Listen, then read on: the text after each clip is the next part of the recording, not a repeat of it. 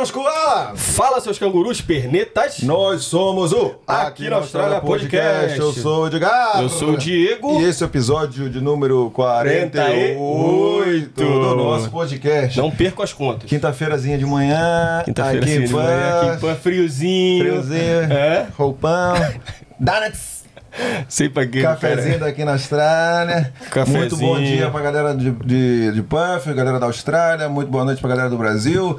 Vamos que vamos, que hoje tá bem legal. Temos legal. uma produção muito é, requisitada aqui e que é muito importante aí no Brasil também. E às vezes as os profissionais não são tão valorizados. Então vamos falar um pouquinho dessa história aqui, né, não, Gabriel? É isso, é isso. Diegão. Então, galera, papo de hoje já prometo pra você que tá topzera. Vai ser topzera, né? Então, já aproveita já se inscreve aí no canal pra dar aquela moral, fortalecer pra gente e deixa um joinha nesse vídeo aqui, né, não, Ed? É, e vamos que vamos. Vamos pra onde? Vamos chamar quem? Vamos, Vem, vamos chamar, vem, vem, vem, vem. Vem. Vem, vem. Vem, vem. Quem que vem? Vem nossos patrocinadores. Aí, moleque. Começando pela West One, a minha, a sua, a nossa agência de intercâmbio. A West One tem um até no nome, né? Só pra lembrar pra vocês aí, né?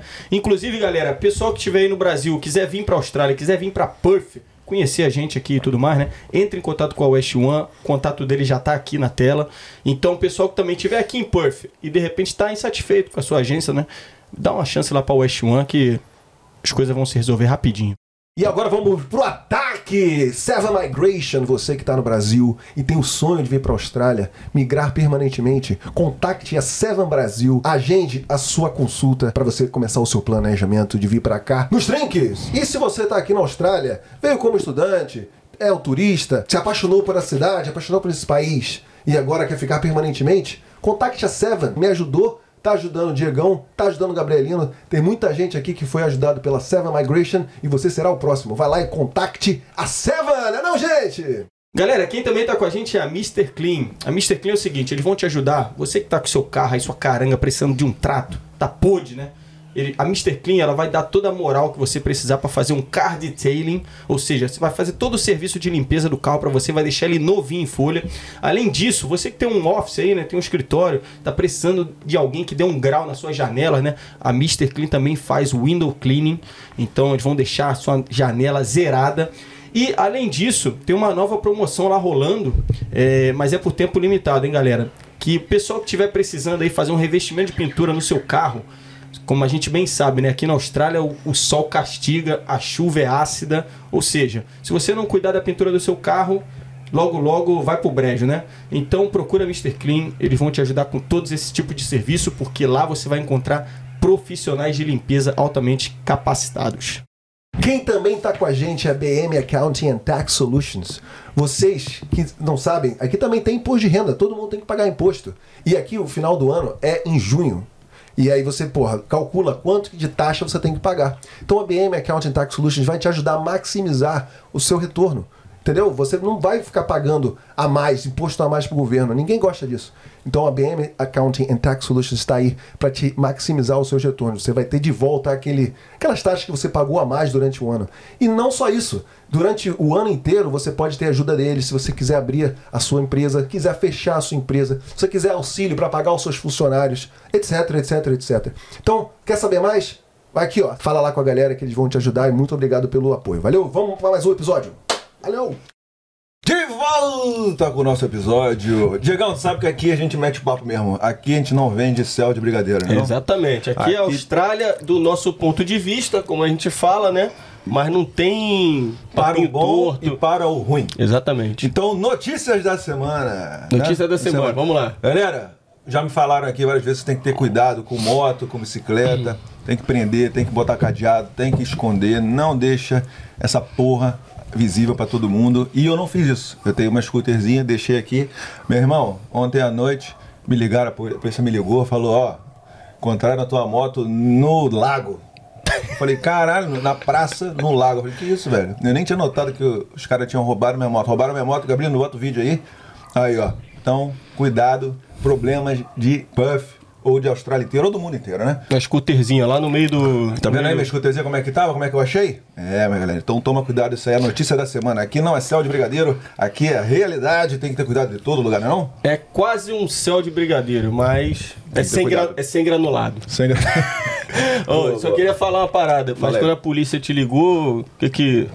Porque não, falou, o cara me ligou e falei, porra, não é possível, é trote, algum bagulho assim, mas o cara sabia meu nome, tava na minha casa. Aí foi de boa. Deixaram um cartãozinho aqui, porque eu não tava em casa na hora. Aí já, porra, troca, tô tocando MC, é, é, SM SMS com. Como é que é? Como é que fala? É- MSN. Não, é uma, uma mensagem.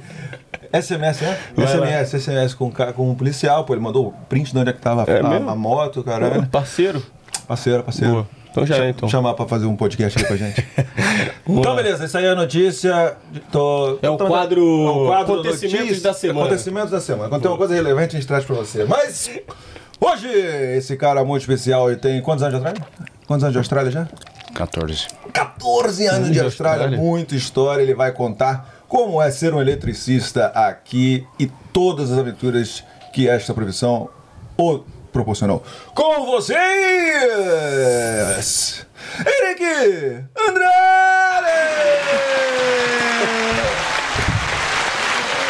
Caraca, eu vibro, eu vibro com essa apresentação. velho. Bom dia, bom dia. Bom dia, Eric, beleza? Como é que você tá, cara? tudo ótimo, Prazer em conhecê-lo pessoalmente. Prazer meu. Obrigado por ter colado diria, aqui. né? Prazer eu tenho com minha esposa. Uma satisfação. Ah, mano, satisfação de estar aqui. Vamos Satisfação. começar quebrando o gelo. Perguntinha clássica para trazer alguma seriedade para este programa que na verdade é uma várzea. É.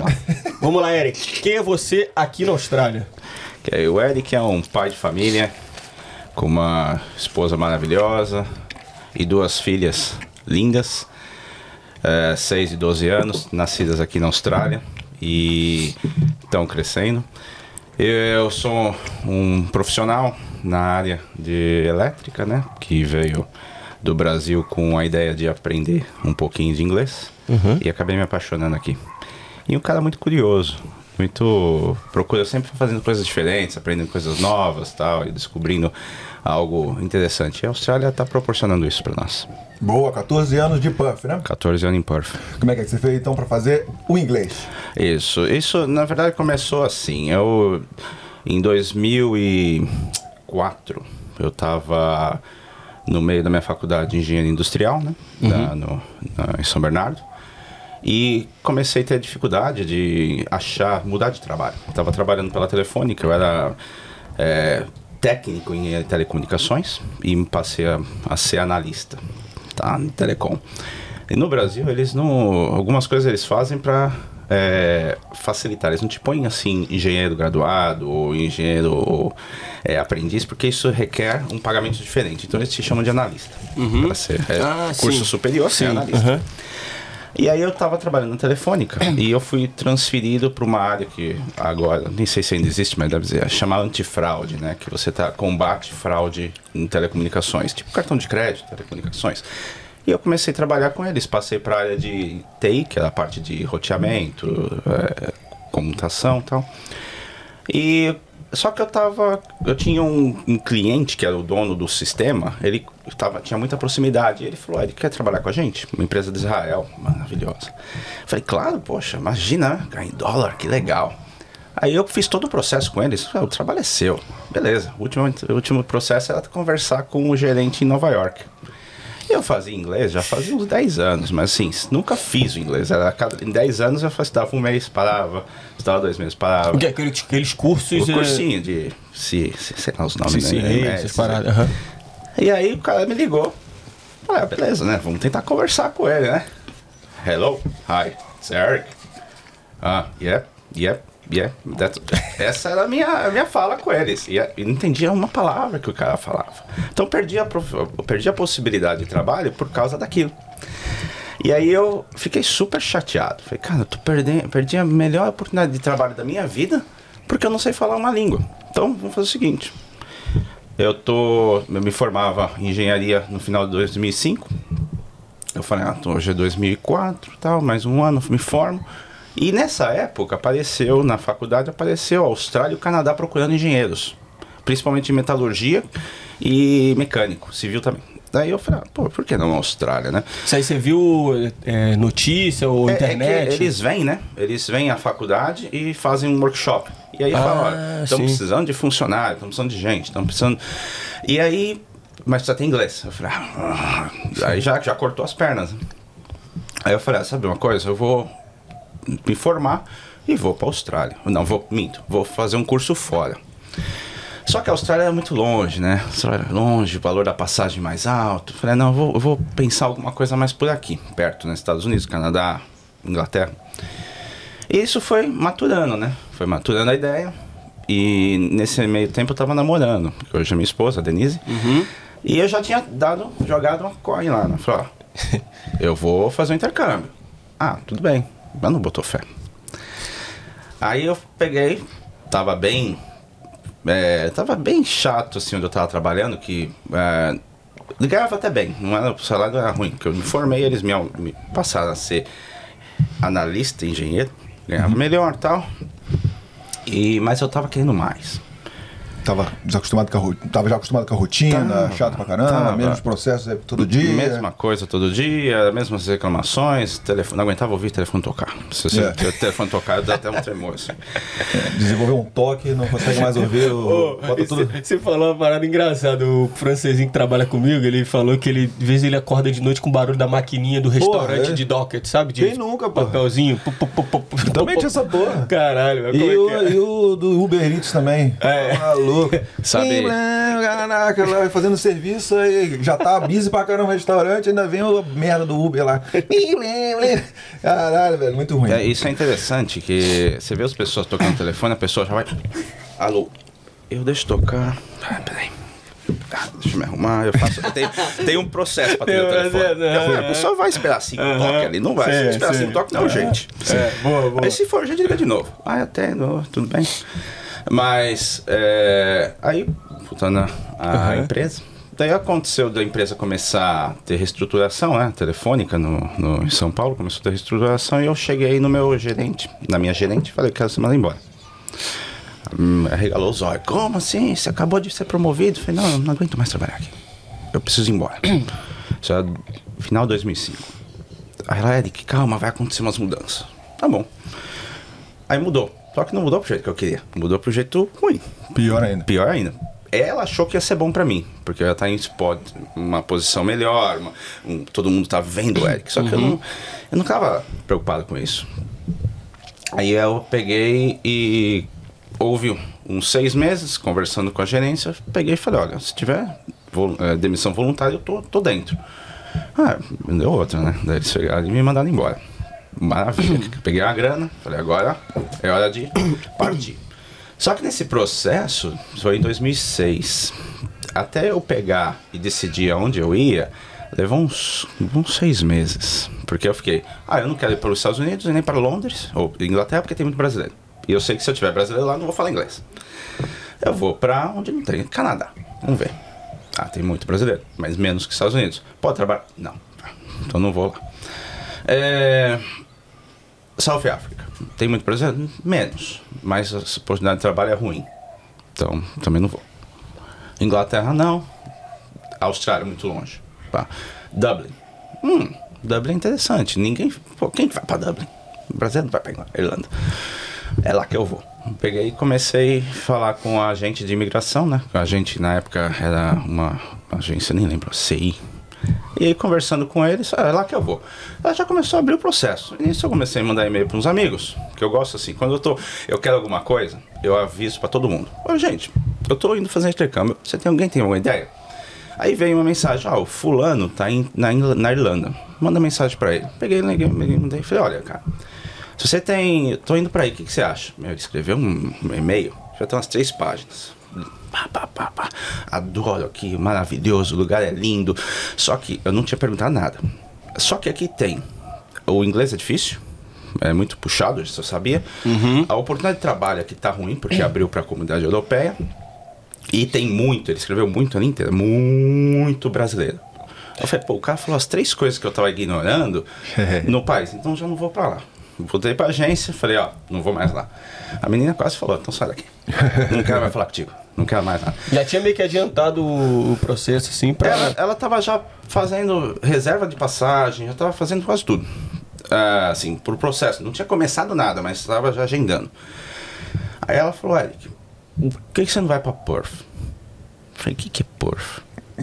É onde é isso? Ah, o- no ocidente da Austrália. Eu falei, agora me deixa eu. Eu sou, eu sou bom em geografia na questão, sei onde estão os países, mas não sei o que, que é leste, sul. Eu sou péssimo com esse tipo de. O ocidente é outro lado da Sydney. Eu falei, ah, mas tem gente morando lá? Tem, tem gente. Eu falei, então tá, vamos lá. Mostra aí umas fotos. Aí ela mostrou, né? Foto de gente pedalando. Eu adorava andar de bicicleta. Gente na praia, uns, uns cenários bonitos. E, e uma foto que chamou muita atenção, que foi muito engraçado, foi o tubarão branco. Ela mostrou o tubarão branco. Tem isso lá? Caralho. Ela falou, tem. Então é lá que eu vou. Porra, é lá que eu vou. Já gosta de praia, pô. É, é lá que eu vou.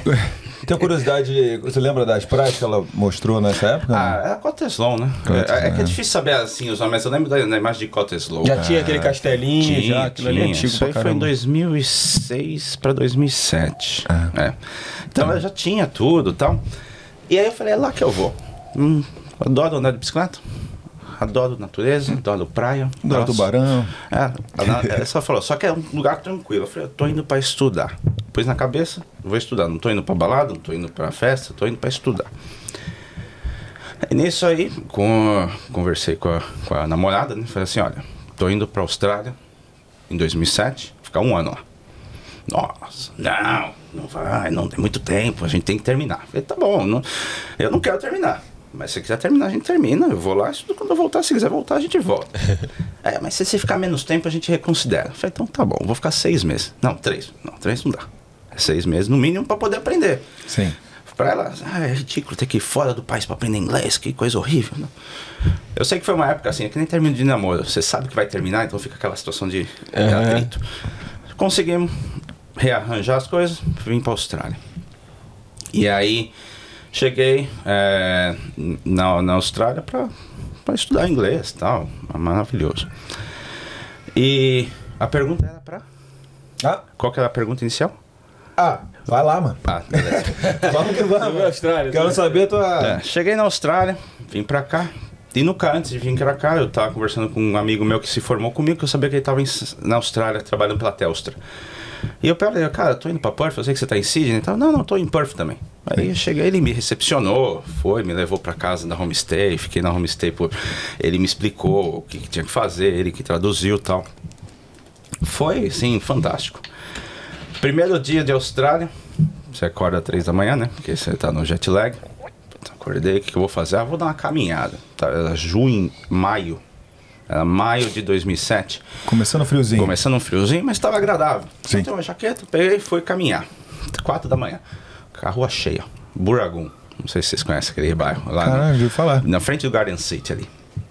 Tu falou que 4 horas da manhã Quatro tinha muita da manhã. gente. Ah, muita gente assim. Pô, 4 horas da manhã você vai no Brasil, você não acha É, ninguém na verdade, rua. é. 4 horas da manhã tinha, tipo, várias pessoas, no cachorro, Ah, é. com caminhando, fazendo Cooper. sim. Isso é Eu olhava passando aqui, passando ali, falei, nossa, que legal, né? O pessoal aqui acorda cedo.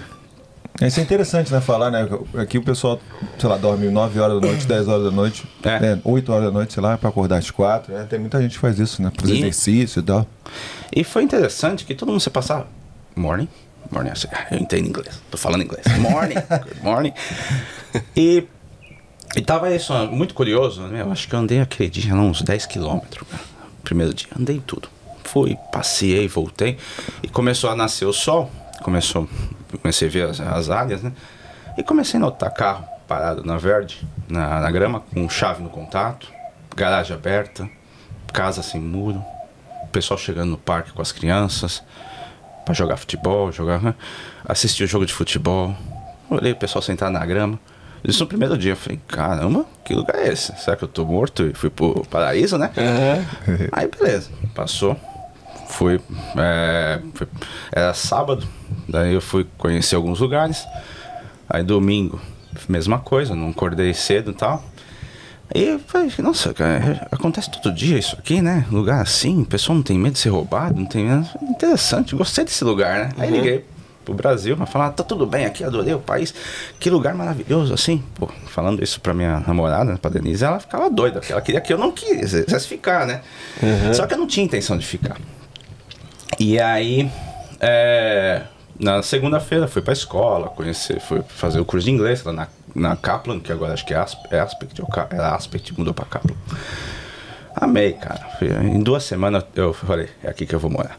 Duas semanas só? Em duas semanas de Austrália eu falei, é aqui que eu vou, eu vou morar. Não quero saber.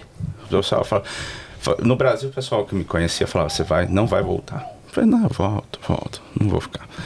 Aí nisso, conversando com a, com a mulher, né, com a namorada, na época, eu falei, olha, aqui é o lugar, hein? Aqui é o lugar que a gente vai crescer nossa família, ter filho. Ela falou, você tá louco? Você nunca falou em casar. Você tá falando em ter filho. Eu falei, é porque você não viu aqui. Se você quiser vir pra cá, a gente casa.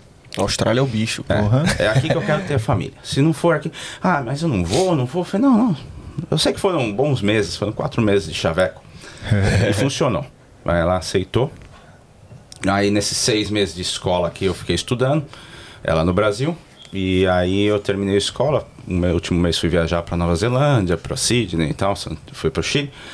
Voltei pro Brasil, a gente se juntou as, as paradas todas lá. Fez o casamento em dois meses, casamento recorde, né?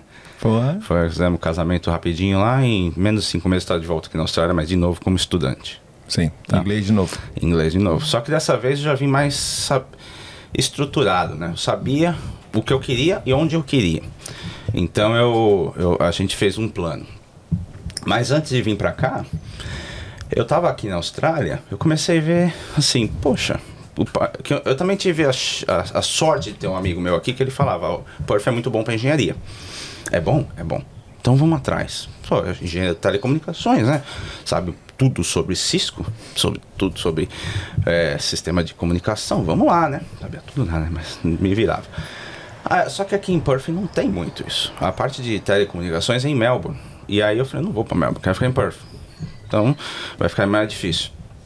E fui, falei com o Telstra, falei com o Ericsson, falei com o Cisco, falei com todo mundo. Não tinha nada. E dessa época, tava meio que começando um boom na, na mineração. Tava começando a todo mundo ter trampo. Só que os, os vistos que, é que atrapalha, né? 20 horas semanal dá um, tra- atrapalha bastante.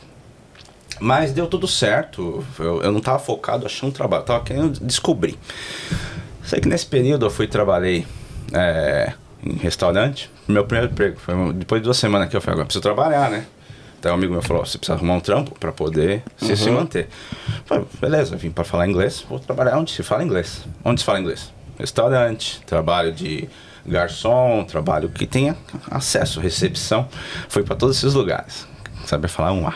Falava assim, me virava. Hi, Mary, uh, need a job. O cara fala, o que você quer trabalhar? Reception. Ah, você fala inglês? Sou, sou.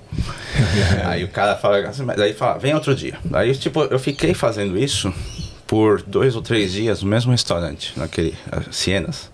Ah, Sim, sim, Leaderville? É, Leaderville. Inclusive foi um grande amigo meu que mandou pra lá, é, o Aércio, deve conhecer. Ele, eu conheci ele na rua, tal, tava brasileiro. Daí ele falou, ó, estão pegando lá. Eu sei que eu fui três vezes lá e o cara, falou, não, não tem. Na quarta vez, uma sexta-feira, ele falou, você realmente quer trabalhar aqui, né? Falei, quero, quero. É o sonho de vida trabalhar aqui. Aí ele falou, vem sábado. Fui lá sábado. Aí fui no sábado trabalhar lá pra fazer um trial. Aí foi muito engraçado, porque não tinha nem noção de como carregar uma bandeja, cara. Eu só observava. Olhava, deixa eu ver como é que faz, faz assim, faz assado. Vamos lá. Aí eles fizeram o que fazer o food running, né? É O food runner e os setups. Aí eu comecei. Food, food running, pra quem não sabe, é o cara só pega a comida e leva na mesa. Só isso, né? E tira o falar, prato. Não tira É. o prato, né? só fala com o cliente. Não fala com o cliente, né? Não Pra fala com o começar. cliente. É, isso é um- uma boa também, né? Pra galera que tá começando, não tem o inglês muito bom. É, Né? ou não tem Fala- nada, né? É. Aí foi engraçado, comecei a trabalhar assim, você começa todo muito italiano, italiano pra caramba. E eu tenho o meu nome. Eu sou descendente italiano, com a parte da minha mãe e do meu pai é português com indígena. E um pouco de africano. Minha família do meu pai é uma bagunça. Então eu tinha muito orgulho de ser chamado Eric Martinelli. Bom, é o Martinelli, né? E o Andrade sempre ficou de lado, que é o último. Aí eu cheguei aqui na Austrália, eu também sou italiano, Martinelli. Martinelli. Desculpa aí os italianos, cara. Passei a odiar os caras. É mesmo? Nossa senhora. No Siena, você tá- ô, trabalhando no Siena, você No disse? Sienas, o racinha mafiosa. Ah, é.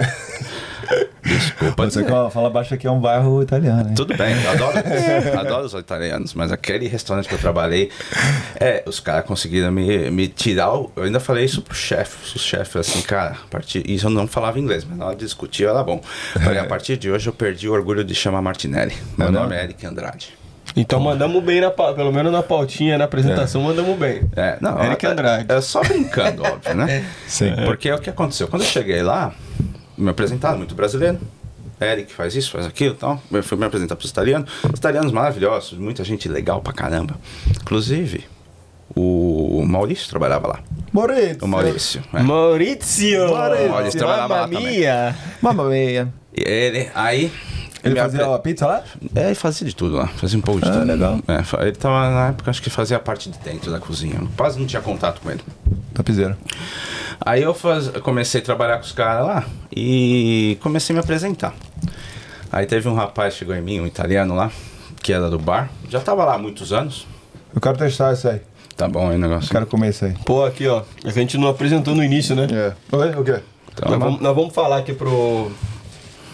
Pro, pro pra nossa Desculpa. audiência aí. Desculpa aí que Sem problema. o break do Donuts. Desculpa aí, galera. Cadê? Qual câmera que tá? Essa aqui. Tá na nossa?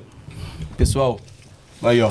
Convidado de altíssimo nível, gabarito. Presentinho, presentinho, gostoso. Porra, olha. Quem gosta Olha aqui que é educação. Badeluca. Badeluca gosta. Olha, olha, olha o nível de educação do nosso convidado hoje, da elegância. Porra. É bom que a gente fica calado e ouve só o que ele Exatamente, fala. né? exatamente. Então ele vai contar a história aí, ó. Assim não me põe em, problema, né, cara? Mantenha os entrevistadores quietos. Ah, boa.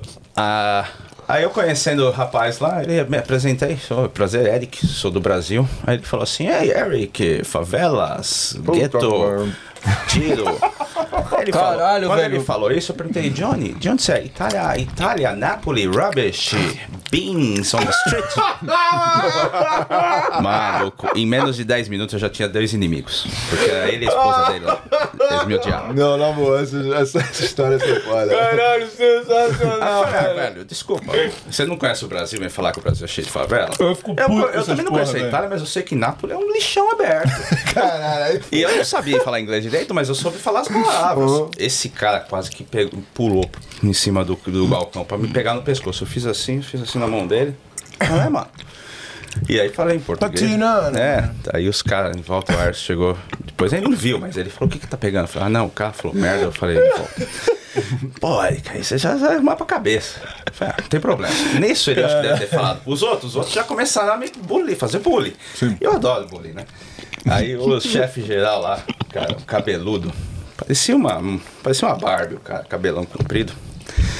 Ele era muito de tirar, vir zoar. E infelizmente você não tendo o inglês, você não tem como se expressar, mas às vezes ele pegava no lugar certo e falava, agora ele se ferrou. Vinha falar de futebol, que o Brasil tinha perdido, veio falar não sei o que. Daí eu peguei e fui dar a mão pra ele assim, ó. Eu dei a mão pra ele assim, daí eu falei, não, mas você tem que dar a mão assim, ou assim. Ele, por que assim? Ah, Porque o Brasil tem cinco estrelas, você só tem três, ou duas, não lembro agora. O Brasil é melhor no futebol e tal. Comecei a provo- provocar o cara. tipo, aí ele falou, eu gosto de você. Você é um cara muito autêntico, né? Eu falei, não, eu só não levo desaforo. Então foi uma coisa assim muito legal pra aprender. Eu falei, vocês. Eu falei pra ele, ó, perdi a vontade de chamar Martinelli, cara. Vocês são muito chato, nada mafiosa. Então eu acabei fazendo uma amizade com os caras. E trabalhei lá por alguns meses. Nisso, na, conhecendo a turma no restaurante, eu, eu ia servir, ou pegar ser, água, sei lá. Eu via a pessoa conversando, eu meu, foi começar a puxar uma conversa também. Porque todo mundo via que eu não sou loiro, sou olho azul, não é, não é australiano. Então eu puxava, de onde você é? Sou Brasil. Ah, Brasília, tal, Ronaldo. Então eu tentava puxar conversa. E isso eu ia conhecendo muita gente, fazendo contato. E eu sempre falava: olha, eu vim para o Brasil, sou elétrico engenheiro, sou eletricista, sou trabalho assim, assado, tô querendo estudar, estou procurando oportunidade. E nisso eu ia criando network, ia criando pessoas, ia pegando meus contatos. E eu ia, tipo, conhecendo gente pra cá, pra lá, pra lá. E foi abrindo algumas portas. E eu conheci um cara que ele falou pra mim, cara, é muito. A sua profissão aqui é muito boa. Você tem. Você pode tudo aqui. Só precisa seguir um processo. E eu não tinha essa ideia. Falou, vai no agente de imigração ou no advogado, conversa, vê o que, que você pode encaixar a sua profissão, você vem e migra. Falei, pô, vamos fazer isso. Peguei e fui.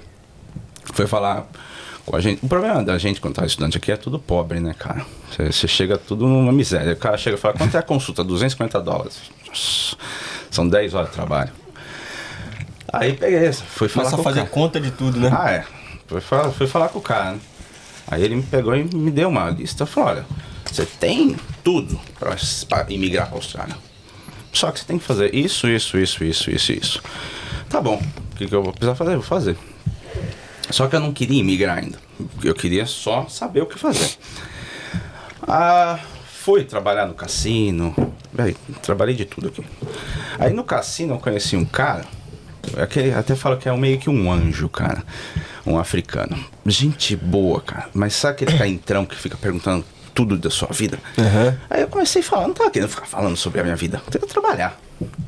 Aí ele falou, cara, isso é nos meus últimos meses. Você não pode perder tempo, tem que ser agora. Faz agora, aplica agora, você já sabe, vai, faz, porque a Austrália muda. A Austrália muda assim, amanhã já não é assim. Eu falei, não, cara, não pode ser que vai mudar. Eu vou, eu vou pro Brasil, eu, vou, eu volto pra cá e aplico. Não, não, não, não, não, faz, faz, faz. Cara, esse cara, o que ele falou aconteceu. Eu, é, é, eu fui pro Brasil, voltei pra cá, voltei pra cá na crise. Então tudo Ah, mudou. Então, só pra. Aqui ele tinha razão, mas voltando um pouco atrás. Aí, é, aprendi o inglês aqui mais ou menos seis meses. Comecei a fazer. Isso aqui é uma boa dica pra quem tá chegando também. Normalmente você chega, o que, que você faz? Chega no amigo na escola e fala, pô, tô procurando trabalho. O cara vai te indica trabalho que ele acabou de deixar, que ele foi para um outro. Então, um kitchen hand, um, um runner, food runner, um housekeeping. É legal isso, é maravilhoso, porque sempre vai estar em comunidade. Só que tem muita coisa aqui que você pode oferecer. E aí eu comecei a pensar um pouquinho fora da caixinha. Eu tinha 27 anos, falei assim, pô, não não preciso ficar seguindo esse tipo de trabalho. Eu tenho para experiência elétrica, tenho experiência na área de telecom, tenho, alguma coisa eu posso encaixar. Fui na professora, na diretora da escola, ofereci, ó, Juliane, eu sei, eu tenho experiência em network, você não está precisando de arrumar lá seus computadores, está tudo parado, tem três computadores lá funcionando, o resto está tudo morto. Ela, você sabe fazer isso aí? Quanto você falei, Quanto você paga? Ela, 30, pa- 30 dólares, tá bom? Na própria escola Na que escola. você estudava inglês. Na escola. Ela, ela me deu 30 dólares. Eu olhei, quase que sentei, porque até então só tinha ganhado 22 dólares. O máximo que eu tinha ganhado 27 na construção. 30 dólares a hora. A hora. Tá bom. Falei, vou lá, fui lá, resolvi todos os computadores, botei tudo pra funcionar, troquei peça. Ela sabe mexer com pintura? Sei. Pode pintar aquela escola? Posso. Só que eu vou precisar de ajuda. Tudo bem, você contrata. Já contratei um, um outro brasileirinho. Fui lá, é. pintamos a escola inteira. Ficou feliz. Eu sei que eu, eu fiquei uns três meses trabalhando para a escola. Direto. A escola e outras coisas, né? Fiz uma grana boa para poder viajar, conhecer Nova Zelândia e tal. E Isso estudando na escola ainda. Estudando na escola. Porra, Estudando na escola. E foi engraçado que todo mundo via, muito, uma- um pessoal mais novo, né? É. Como você fez isso? Eu não vou contar meu segredo, óbvio, né? É. Cobrir competição. Vai conversar com a pessoa lá. Mas você sabe fazer as coisas? Não, não, eu tô aprendendo aqui na parede agora. tô aprendendo a pintar a parede agora. Então, tipo, existe essa possibilidade aqui na Austrália. Você consegue achar trabalho onde não tem. Tipo, eu vi uma vez uma garagem toda rasga, toda madeira toda precisando de lixar. Eu fiz isso pro cara, pode lixar e pintar? Pode, quanto você cobra? Ah, dá 100 conto, aí eu faço mais material. Tipo, legal. em duas horas ela ganha 100 conto. Então, tipo, o cara ficou feliz. Então isso aí ajudou muito, cara. Eu falei, nossa, a Austrália é maravilhosa. Eu posso fazer o que eu quiser aqui, praticamente. E fui, eu trabalhava nos lugares, no, no cassino, por exemplo. Eu tava super feliz, cara, servindo as pessoas. Eu assistia show. Assistia os shows dos caras enquanto tava servindo turma. Assistia jogo, assistia. Falei, que comida. Falei, que coisa boa, né, cara? Gostei daqui. É O que, que, você fazia no cassino? Também era. No cassino eu fazia de tudo um pouco. Eu, fui de. Eu fui de cleaner, Sim. tá? A inductions é segurança. Sim, eu trabalhei com segurança lá naquele. Era, agora é Eve, mas era Ah, Red, Red boate. The Rub. Ah, na boate lá. É, Rub, Rub Room, alguma coisa assim. No- nos jogos não, né? No- Chegou a jogar, a, sei lá, ficar na mesa dos jogos, assim. Ah, fiquei não no, não no dealer. Eu era o. Eu ficava só. Essa foi uma experiência legal também, que era, era o cleaner O, mas era aquele cleaner que só na emergência. Alguém tá lá e derruba um copo de vinho, tem que ir lá tirar tal. Então eu ficava com o radinho. Imagina, você falando inglês mal pra cá, aquele. Eric, Eric, table six, table six. Eu, Onde? Table six. Aí você tá indo lá e limpar tal. Então era legal, foi uma, experiência assim fantástica, conhecer todo mundo. E aqui o legal é que todo mundo te respeita, todo mundo te, te trata bem, não interessa qual a sua profi- profissão. E trabalhei de garçom num, num, num room lá que chamava Riviera Room, acho que era. Cara, absurdo. 50 conto de caixinha os caras te tiram assim. Te dão umas fichinhas de 50 dólares. Tipo, você, viaja. Gorjetinha, né? As gorjetinhas. Sai com mais gorjeta do que a semana de trabalho. então, tipo, era muito legal. E trabalhei, ah, num lugar que eu trabalhei. Como eu trabalhava em agência, trabalhei em velório. Trabalhei em é, exposição de um monte de bicho aí. É, trabalhei em Velório, como assim? Conta um pouquinho aí, pô. o velório? É. Essa velório foi comédia. A menina me ligou da, da agência e falou: Eric, tem um trabalho lá em York. Só que você vai ter que dirigir lá, a gente paga pra, pra você. Só que você tem que levar mais dois, você cobra deles. Falei, claro, não tem problema. Fui lá, peguei os meninos e fomos pra York. Frio, velho. Frio, frio chuva, essa época do ano. Chegamos lá, uma fazenda de cavalos, coisa linda a fazenda. Quando olhamos no, olhamos no estacionamento, só parado Audi, Ca- Cayenne, Mercedes, BMW. Falei, nossa, que a festa vai ser punk. Aí nisso a gente chega, começa a fazer toda a preparação, pôr a roupinha. E em vez de eu ficar com a jaqueta e pôr a- o, o sobretudo de garçom, eu tirei a jaqueta e pus o sobretudo. Não peguei que tá, ia estar frio daquele jeito. Caraca, começou a gelar, velho. Comecei a tremer. E não dava pra eu sair ir trocar de roupa, né? Não tinha mais tempo. E eu comecei a andar naqueles marquis que eles fazem, aquelas tendas. E eu comecei a olhar no fundo da tenda uma mesa com umas fotos, uns os bobcat, né? Os, os, os tratorzinhos, lanche. Falei, Umas flores. o que, que é isso? Não tinha flores, mas estava assim, é uma festa, era uma festa com cadeira tal. Pensei que parecia uma apresentação. Quando eu passei e olhei, eu voltei, olhei para trás até marquei o carro funerário parado ali. Eu não tenho problema com isso. Hum, Pra mim é de boa boa. Mas aí, eu, como eu gosto de fazer uns bullying, né? Gosto de fazer umas. Fazer umas fe- umas Brincadeira. brincadeira. Cheguei no pessoal lá, todo molecada mais nova. Sabe o que a gente tá fazendo aqui? Não. Dá uma olhada ali naquele canto. O cara olhou. O que, que, que é aquilo? É o morto. Cara. Pô, estamos num velório. Teve dois, começou a ficar preocupado. Eu falei, tem medo de morto? Pô, eu não gosto disso não, cara. Falei, não tem preocupado não, você também ia chegar lá. aí, aí fomos trabalhar, fez os trampos e tal. Passei um frio, acho que eu nunca quis tomar tanto vinho na minha vida naquele dia, porque tava muito frio. Mas sim, foi uma experiência diferente.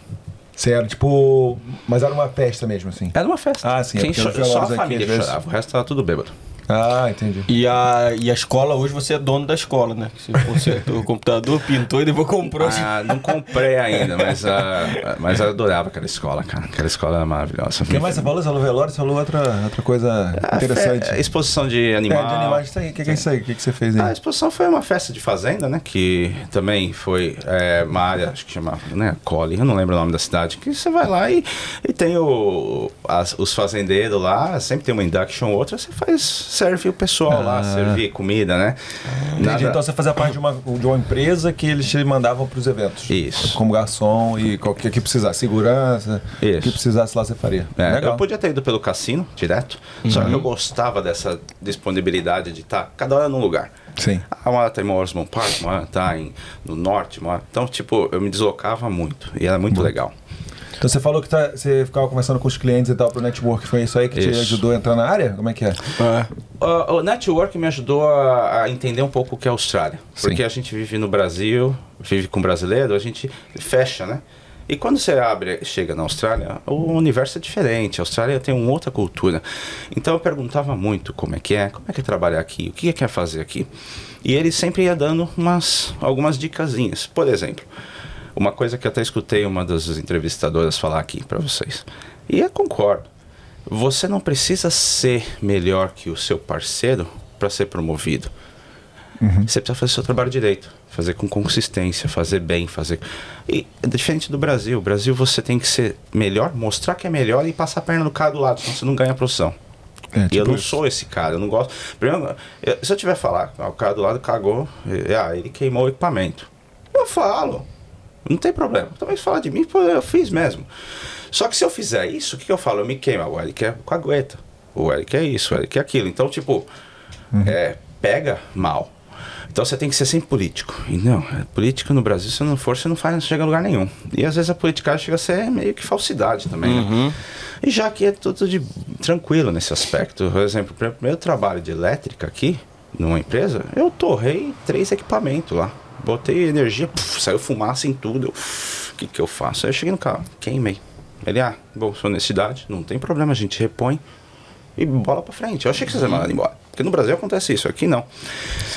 Então, essa aí abriu minha cabeça na questão, pô, a Austrália é mais suave para trabalhar. Ela, você não precisa. Claro, competição sempre vai ter em qualquer lugar, mas é muito mais tranquilo. Tipo, se os caras tá brigando com uma posição, se você vê que não vale a pena, então vai para outra coisa, vai fazer outra coisa, vai fazer outro trabalho. Avisa as pessoas que você quer fazer outra coisa, porque eles aceitam isso. E se tiver vaga, te coloca. Se não tiver, fala, desculpa, não posso fazer nada, procura outro trabalho. Então, E- então você foi a parte da metamorfose australiana, Australiana, dele. aí. fala aí. É, mano, essa metamorfose australiana tá ficando famosa, hein? É, não, eu queria saber qual, qual que é a sua ideia sobre essa questão da com- competitividade no Brasil, se isso torna os profissionais do Brasil melhores que os formados aqui. Você acha isso? O, a questão de profissionalização, eu acho que o Brasil ele tem assim, o, o quem sou eu, Eric, tá? Eu sei muita coisa, mas não sei nada especialmente. Assim, especia, não sou especialista em nada. Pô, Eric, você sabe mexer com automação? Sei. Sabe programar um PLC? Mais ou menos. Inclusive, eu tinha uma perguntinha aqui se você tinha alguma área que trabalhava especificamente. Então, Então, é, é, onde eu venho, da telecomunicações, eu, trabalhava na, na CTBC, que era uma empresa menor do que a Telesp. E ela, você é obrigado a passar em todas as áreas num período de um ano. Então você conhece um pouco de tudo. Então você se torna um, um multifuncional. A Austrália é um lugar que é especializada. Você não é um multifuncional, você é especialista. Tipo, e é muito legal isso, porque se eu quiser viver instalando luz, eu vivo. Se eu quiser viver instalando motor, eu vivo. Mas eu não sou essa pessoa, eu gosto de fazer um monte de coisa ao mesmo tempo. Eu gosto de dividir. Puta, tô de saco cheio de fazer residencial, fazer industrial. Tô de saco cheio, vou fazer. Vou ligar maquinário e equipamento médico. Então você muda.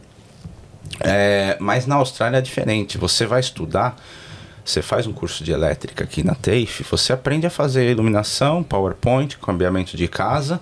O resto, cara, é no campo. Ou você tem que fazer um curso de especialização nisso, fora daqui.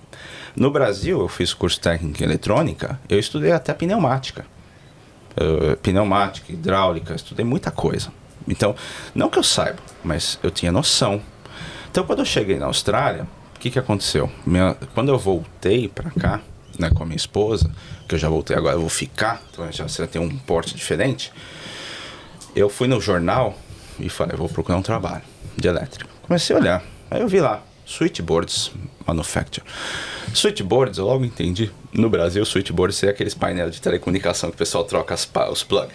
Aham. Ah, eu acho que é isso, né? Vou lá olhar. Mandei o currículo. E no meu currículo constava técnica eletrônica, é, eletrotécnica fez um, um extra, engenheiro elétrico, cursos de um monte de coisa da Ericsson, Alcatel e tal. Beleza, 28 anos. No Brasil isso aí é pouco, tá? É pouco. O pessoal tava fazendo MBA já, meus amigos. E aí o cara me ligou e falou, olha, eu tô vendo seu currículo aqui. É, quer vir bater um papo? Claro, tô indo amanhã. Fui lá. Aí ele olhou e falou, olha, teu currículo aqui tá mu- muito bom para nós. Eu não sei se é verdade isso aqui que você. Eu tenho tudo, eu tenho todos os documentos. Não, tá, mas não é. pra- A vaga que eu preciso aqui é simplesmente um montador de painel. Tá, qual que é o painel que vocês têm aqui? Eu trabalho com telecomunicações, eu não sei. Daí ele me mostrou. Quando eu olhei, eu falei, ah, de boa, isso aí eu faço com mão nas costas, não tem problema. É, ah, sabe fazer isso? Tem o desenho? Eu desenho, ah, desenho é assim, assim, consigo seguir. E aí ele me contratou para esse trabalho, com uma semana e meia de Austrália. E aí eu comecei a fazer o trampo lá com eles. Então eu comecei a ver a possibilidade da- a- disponíveis lá. Daí, inclusive ele falou assim, você também é engenheiro? Eu falei, sou, sou engenheiro. Sabe desenhar? Eu falei, não, desenhar não sei.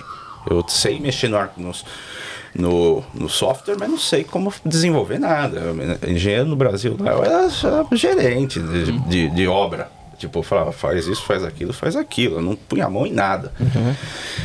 Ele, ah, tá bom. Ele deu um- umas oportunidades, né? Deu umas oportunidades. Só que aí eu gostei dessa área de trabalhar no processo lá de montagem, de fazer, de mexer com os PLC, de fazer programação tal. Vamos lá.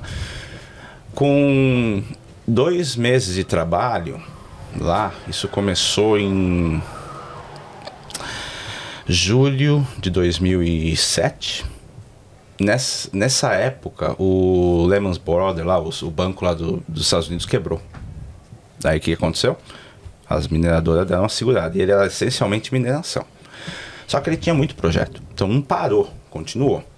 Só que a gente percebeu que a empresa começou a baixar, baixar, baixar. Mas ele, tipo, o que, que ele fez? Chegou em novembro, finalzinho de novembro, ele chamou um pessoal pra sala dele e começou a mandar embora os caras. E eu lá de fora eu vi, falei, poxa, vou perder a oportunidade, né? Mas tudo bem, tô aqui só de boa. Aí ele me chamou, Eric, vem cá. Aí até o supervisor olhou pra minha cara e fez assim, ó. Fazer o que, né? Tem que fazer. Eu sentei lá, ele falou, Eric, o que você quer da vida? Eu falei, "Ah, quero ficar na Austrália. Quero- É muito, você quer muito aqui, mas eu falei, quero. Então vou te sponsorar. Porra. Nossa, a hora que ele falou isso, pra mim foi o dia mais feliz da minha vida. Eu não sabia onde sentar, não sabia o que fazer. Eu falei, pô, você acabou de mandar três caras embora. Não falei isso pra ele que eu não, não tive palavras.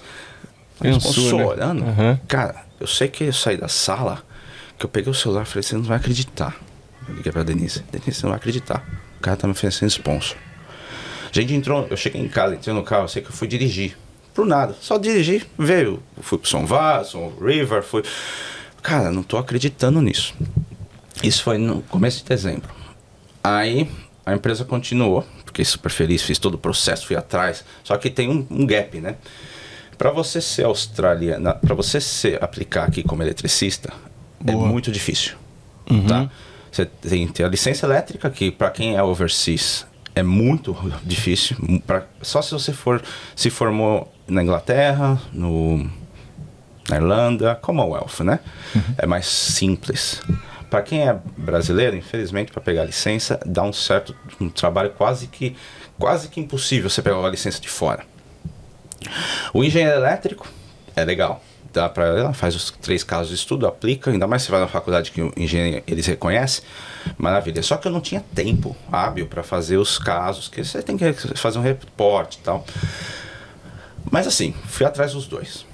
Aí mandei a documentação pro TRA, o TRA voltou, mandei, ma- mandei tudo, cara. Já tinha carta traduzida, já tinha documento traduzido, já tinha tudo. Então eu mandei, foi fácil mandar. Recebi a carta do TRA falando assim, olha, o seu caso infelizmente foi reprovado porque você não tem, daí manda uma lista com sete itens. Você não tem quatro anos de aprendiz na Austrália ou um Commonwealth, você não tem quatro anos não sei do que, você não tem, é, você não se formou, você não fez um curso da TAFE, você não fez isso, fez aquilo. Eu falei, cara, tudo bem. Aí tinha as três últimas que era bem interessante. A sua experiência demonstra que você não nunca instalou luz e ponto de, de força. Tá? Mas eu instalei motores, instalei sistema de comutação. instalei- Não, mas aqui a gente quer ver um eletricista básico, que é o que instala luz. Aí, hum, então, ou seja, eu pus muita coisa no, no reporte e o que eles queriam ver eu não pus. Caraca. Só que você falou rápido, o TRA é o órgão que determina se a pessoa está capacitada para trabalhar na. Como se fosse o skill assessment, É o skill caso, né? assessment daqui. Aham, sim. E aí as últimas duas posições é o que, me, é o que valia pra mim, que é a, a sete anos de experiência Aham. ou eu não me recordo o outro, mas é as duas condições que valiam pra mim e valiam fáceis. Aham. Só que o que, que aconteceu? Ela eu tinha que demonstrar que eu tinha feito ponto de energia. Liguei para minha empresa do Brasil na, no, no- na telecomunicações, na telefone, que falei pro meu gerente, falei, cara, seguinte, você, vai, você não vai acreditar, tô te mandando uma carta aí, lê, vê se você concorda e assina. Quando eu mandei ele ler, eu começou a rir, falou, Eric, você nunca instalou ponto de energia aqui? Sério, velho? Eu falei, é, eu preciso disso, eu preciso mostrar. Claro que eu já instalei ponto de energia e luz na minha, minha profissão, mas não na telefônica. Sim. Porque, tipo, lá eu fazia algo muito mais avançado que só instalar um ponto de energia. Só que a Austrália, ele quer o básico. Ele quer que você saiba como que liga dois fios. É, Eu fazia casa lá do meu pai, por exemplo. Instalava iluminação na minha casa. Põe isso, vale mais a pena. Aí fiz, mandei pros caras. Aí, nesse meio tempo, a empresa entrou em, em problema sério de trampo. Aí teve que fechar as portas. Caralho. Fechou tudo. Quando que aconteceu isso, eu fui mandado embora, óbvio, né? Eu peguei, liguei pro TRA, falei, segura o processo aí. Eu tô sem trampo. Não, A empresa fechou, não tenho o que fazer. Aí eles seguraram, tá bom. Aí eu nisso saí, é engraçado que eu descobri que eu ia ser mandado embora. Na mesma semana eu tinha descoberto que a minha mulher tava grávida. Então, tipo, ela ficou super mal. Eu falei, relaxa, a gente dá um jeito. No mesmo dia eu já arrumei trabalho no cassino, fui lá fazer cassino e tal. Aí, é, pra mim, ao mesmo tempo, foi o dia mais feliz da minha vida quando ele me deu a notícia. Quando ele falou que acabou, ah, acabou comigo. Deixou eu muito mal, muito mal. Quase que em depressão. Só que eu não caí, né? Eu deixei, a minha mulher foi lá, me deu um apoio, falou: você precisa levantar, vai procurar. Eu fui procurar emprego, fui trabalhei no, no velório e tal, fiz um monte de Uhum, coisa. Sim. E aí voltei a trabalhar. E o que, que eu fiz? Isso é uma dica interessante também. Eu peguei, mapeei todas as empresas próximas de onde eu morava. Todas as empresas elétricas. De tudo. De ar-condicionado a equipamento de indústria. E fui em cada uma. Batendo porta. Mandava e-mail, e-mail nunca voltava. Mandava currículo, não voltava. Eu Falei, ah, vou bater na porta. Só que antes de bater na porta, é até é legal falar isso, que quando você vai procurar emprego, procurar emprego é emprego. É um trabalho. Você não chega só faz um currículo, você tem que se preparar para isso. Eu entrava no- na, na internet, coisa que aqui na Austrália era super arcaica na época, e via quem é a empresa. Ah, o gerente é fulano, o produção é ciclano, eles fazem isso, isso, isso. Qual a história da empresa tal? Já chegava com um, um script. Por dia eu visitava umas cinco empresas. Aí eu fui para Malaga. E comecei a bater a porta de todo mundo. E lá na época, tava todo mundo na mineração, tava com. De- Tava ruim também. Porque até um cara que chamava Eric também, conheço até hoje, ele falou: Meu, vem ver o meu workshop. Ele mostrou tava um deserto. Ele falou: Tem só um cara trabalhando, mas tudo aqui tá parado. Eu não tenho trabalho. Se, se eu tivesse, eu te contratava. Aí eu comecei a perder aquela esperança, né, cara? Você começa a cair, começa a ficar mal. Pô, é que nem ir pra balada, você toma vários não, cara. Você não quer chegar mais ninguém. Só que eu, eu sempre pensei ao contrário. Eu sou muito cara de pau. Eu acho que o não a gente já tem. Você ganhar mais um não, não tem problema, é só mais um. Ter- Uma hora eu vou ter que ter o sim. Uma hora tem que ter o sim em algum lugar. Eu não vou desistir. Vamos lá. Meu filho, minha filha, tá, eu achava que era menino. Meu filho tá nascendo. Vai nascer e vai nascer bem. Boa. Vamos lá. Aí começou a cair uma água, cara. Chover, chover, chover, chover, chover. E eu falei, ah, vou na última empresa do dia, que até naquele canto ali, vou lá, fui lá. Cheguei lá, e cheguei na recepção, uma mulher super educada. Hello, mas que help? Olhava pra minha cara assim, parecia que eu era um bosta, né, velho? Olha, eu vim aqui falar com o senhor Brad. Quem? Brad. Quem? Brad. Aí eu olhei no cartão. Esse rapaz aqui. Ah, Brad. Ah, foi o que eu falei. Não, você falou Brad. Não, não, é o que você tá me falando. Tipo, beleza. É. Nisso que eu falei o nome do cara, eu vi o cara passar por mim. Eu sabia que era ele, por causa do, da carequinha. E ele olhou, mas ele continuou. Eu falei, esse aí é daqueles caras mais Formalzão. Formalzão. Beleza. Aí nisso ela foi falar com ele. Ela perguntou: tem hora marcado? Eu falei: não, não tenho. Quem é você? Eu falei: eu sou o Eric. De onde? Sou do Brasil. O que você veio fazer aqui? Procurar emprego. Tá. É, Simples, sabe. direto ao ponto. Aí ele pegou, ela foi falar com ele, ele voltou e falou: "Ó, tenho, tenho cinco minutos. Eu falei: só preciso de dois.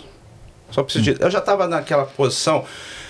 Desculpa a palavra, pode falar palavrão? Pra caralho. Pra caralho. Liguei o foda-se. Eu já tava na liga, o foda-se. Não tem nada a perder. Não, Eu não, não, não. Foda-se, foda-se não. Não Foda-se pode. demais. Foda-se que não Aí- pode, não. Ah, então liguei a. Foda-se não pode. Corta essa porra aí, Gabriel. Tá. Foda-se. É, liguei a palavra do F e eu falei assim, já, já vou. Não tem que perder, cara. Se o cara falar alguma coisa, dá um tapa na cara dele. Não, eu gostei que você falou, que você- o cara falou, tem cinco minutos aí, aí você meteu. Só Só, precisa de- dois, cuzão. Não falei porque não entendi, Confia. mas senão eu falar. Aí eu fui pra sala com ele, falei com ele uma hora e meia. Porra. É, aí eu contei pra ele de onde eu vim, quando eu trabalhei, quem sou eu, o que, que eu tô fazendo tô procurando emprego. Tá? Só isso. Ah, meu, esse cara falou uma hora, velho. Trabalhou na Philip Morris, que fez isso, que fez aquilo, que fez aquilo, e eu mal entendi inglês, o cara, e pá, e pá, pá. Ele falou, "Ó, eu não posso te dar um sponsor, mas eu posso ver se eu posso arrumar um trabalho. Quando eu olhei lá na, na empresa pela janelinha, esse cara tava lotado de trabalho, porque eles são comerciais. É a empresa que fazia prédio, fazer suíte de painel de prédio, painel de casa, painel de comércio. E essa área tava bombando ainda. Porque aqui eu percebo o seguinte, quando a mineração dá mal, a parte cidade ainda comercial ainda tá arrebentando. Demora um tempo para o comercial começar a baixar. Não é uma coisa que acontece aqui cai aqui. É, migra. Sim. Então é, o pessoal começa a bombar aqui. Depois que aqui começa a cair, aí vira de- depressão, tal, calma quatro. Mas enquanto isso, o comercial ainda tá bombando.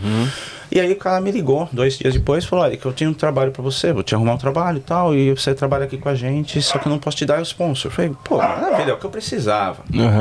Fui lá como montador de painel elétrico.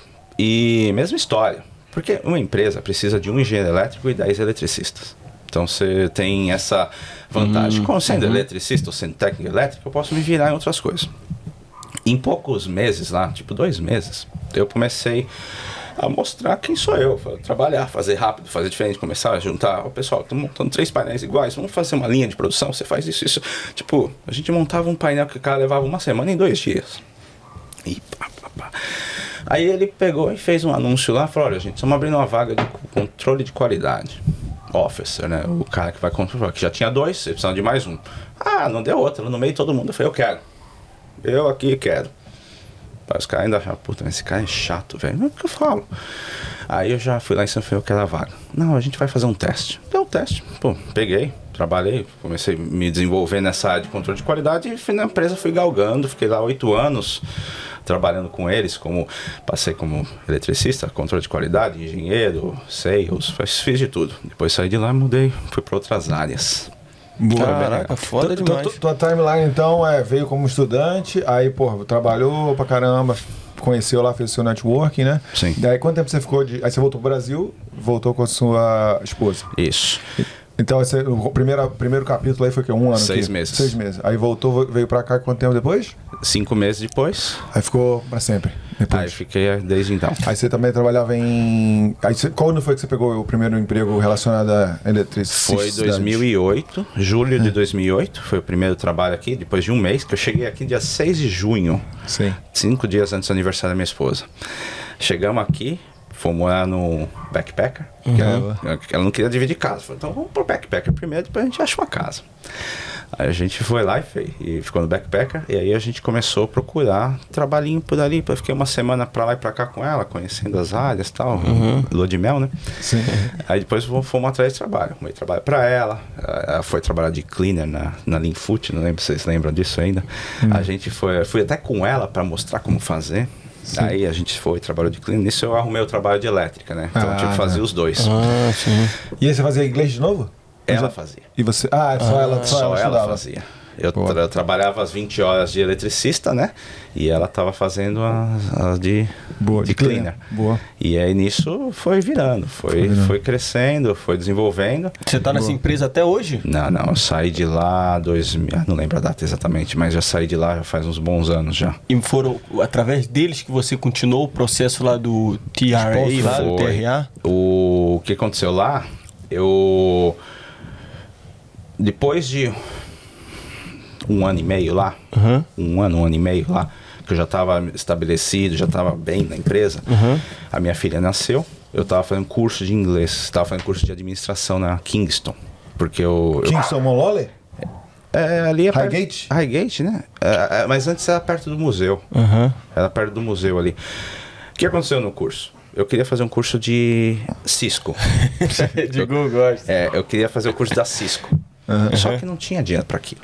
Era tipo 5 mil dólares o módulo. Cara, que você falou dessas tal de Cisco aí que, que, fala que pra é? cá, o Cisco, Que pô, que é cai no olho, Cisco? Cara, Sa- Sabe, o que é Microsoft? Off- é Microsoft Server. É aquela parte de servidores. A Microsoft eles têm curso de especialização, né? A Cisco é a maior empresa de roteadores do mundo. Então tudo que a gente hoje está fazendo aqui, de falar pela internet, não, é a Cisco que controla isso. Eles têm os, os equipamentos que fazem esse roteamento. Então, o que que, é o, o que que eu falo Cisco é que assim, você entra nesse equipamento, além de fazer a parte mecânica, que é conexão e tal, você tem a programação. No Brasil eu fazia isso na telecomunicações, só que eu nunca tive nenhum tipo de certificação, CCNA, CCNC, umas coisas assim, porque era muito caro, muito caro. E eu fazia no- na prática. Só que chega aqui, o papel vale muito. Papel é muito importante. Eu falei, eu vou fazer esses cursos. Só quando eu fui ver as datas, os horários, não cabia. Eu tinha que fazer full time. Eu trabalhava, eu não tinha como fazer. Aí eu cheguei na agente de imigração, na, na escola, grande- que me ajudou bastante. Falei, escola, na, na pessoa que, tipo, a West One. Ah, West. One, mas tipo, tá. falou, ó, preciso estudar. Como é que eu vou fazer? Minha mulher tá grávida, eu estudo. O que, que vocês têm? Ah, tenho isso. Falei, não, isso não vai caber horário. A única coisa que é business, business e marketing. É, o- que eu não queria fazer. Porque, Hum, é, tipo, não, não tem nada a ver comigo. Mas é o que tem, Eric. Falei, tá bom, quantos anos? Dois anos. Então, beleza, vou fazer. Fui lá, fiz, que pra mim foi muito bom. Foi muito bom, principalmente na parte do inglês.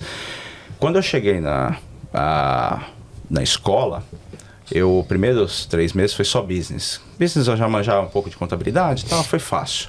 Aconteceu alguma coisa que algum aluno denunciou a escola. Porque tinha sido pego por baixa attendance e ia ser deportado. O que, que o aluno fez?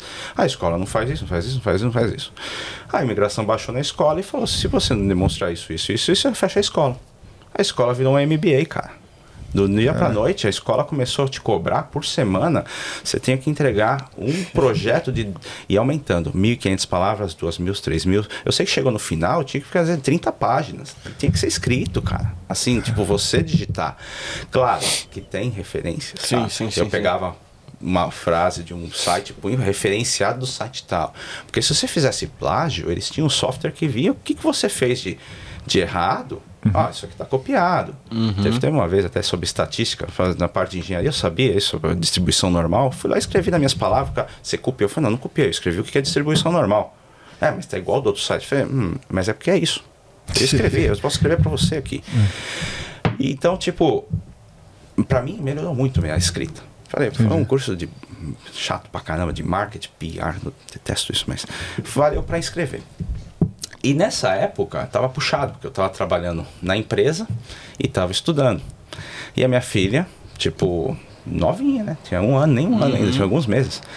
Eu me revoltei, cara. Eu comecei a me revoltar, porque eu chegava, saía de casa, ela tava dormindo. Eu chegava em casa, ela tava dormindo. Eu cheguei na, no, no gerente da empresa, esse carequinha aí, né? Falei, cara, você quer me ajudar, né? Você sempre fala que quer me ajudar. Sim, eu quero, quero te ajudar muito. Você nunca, no visto eu sei que você não vai dar. Então faz o seguinte, agora, escreve uma carta de referência, a melhor que você escreveu na sua vida, que eu vou procurar outro emprego. Caraca. Cara, a minha mulher nem ela sabia disso na época. Eu não cheguei, não falei pra ninguém, eu já tava naquele estado de estresse. Eu falei, não posso perder a infância da minha filha. E aí eu peguei, ele falou, não, não, peraí, peraí que a gente vai resolver isso. Ele ligou já pro dono da empresa, falou com a empresa, falou com o cara, o cara dois dias depois já veio um agente de imigração para conversar comigo.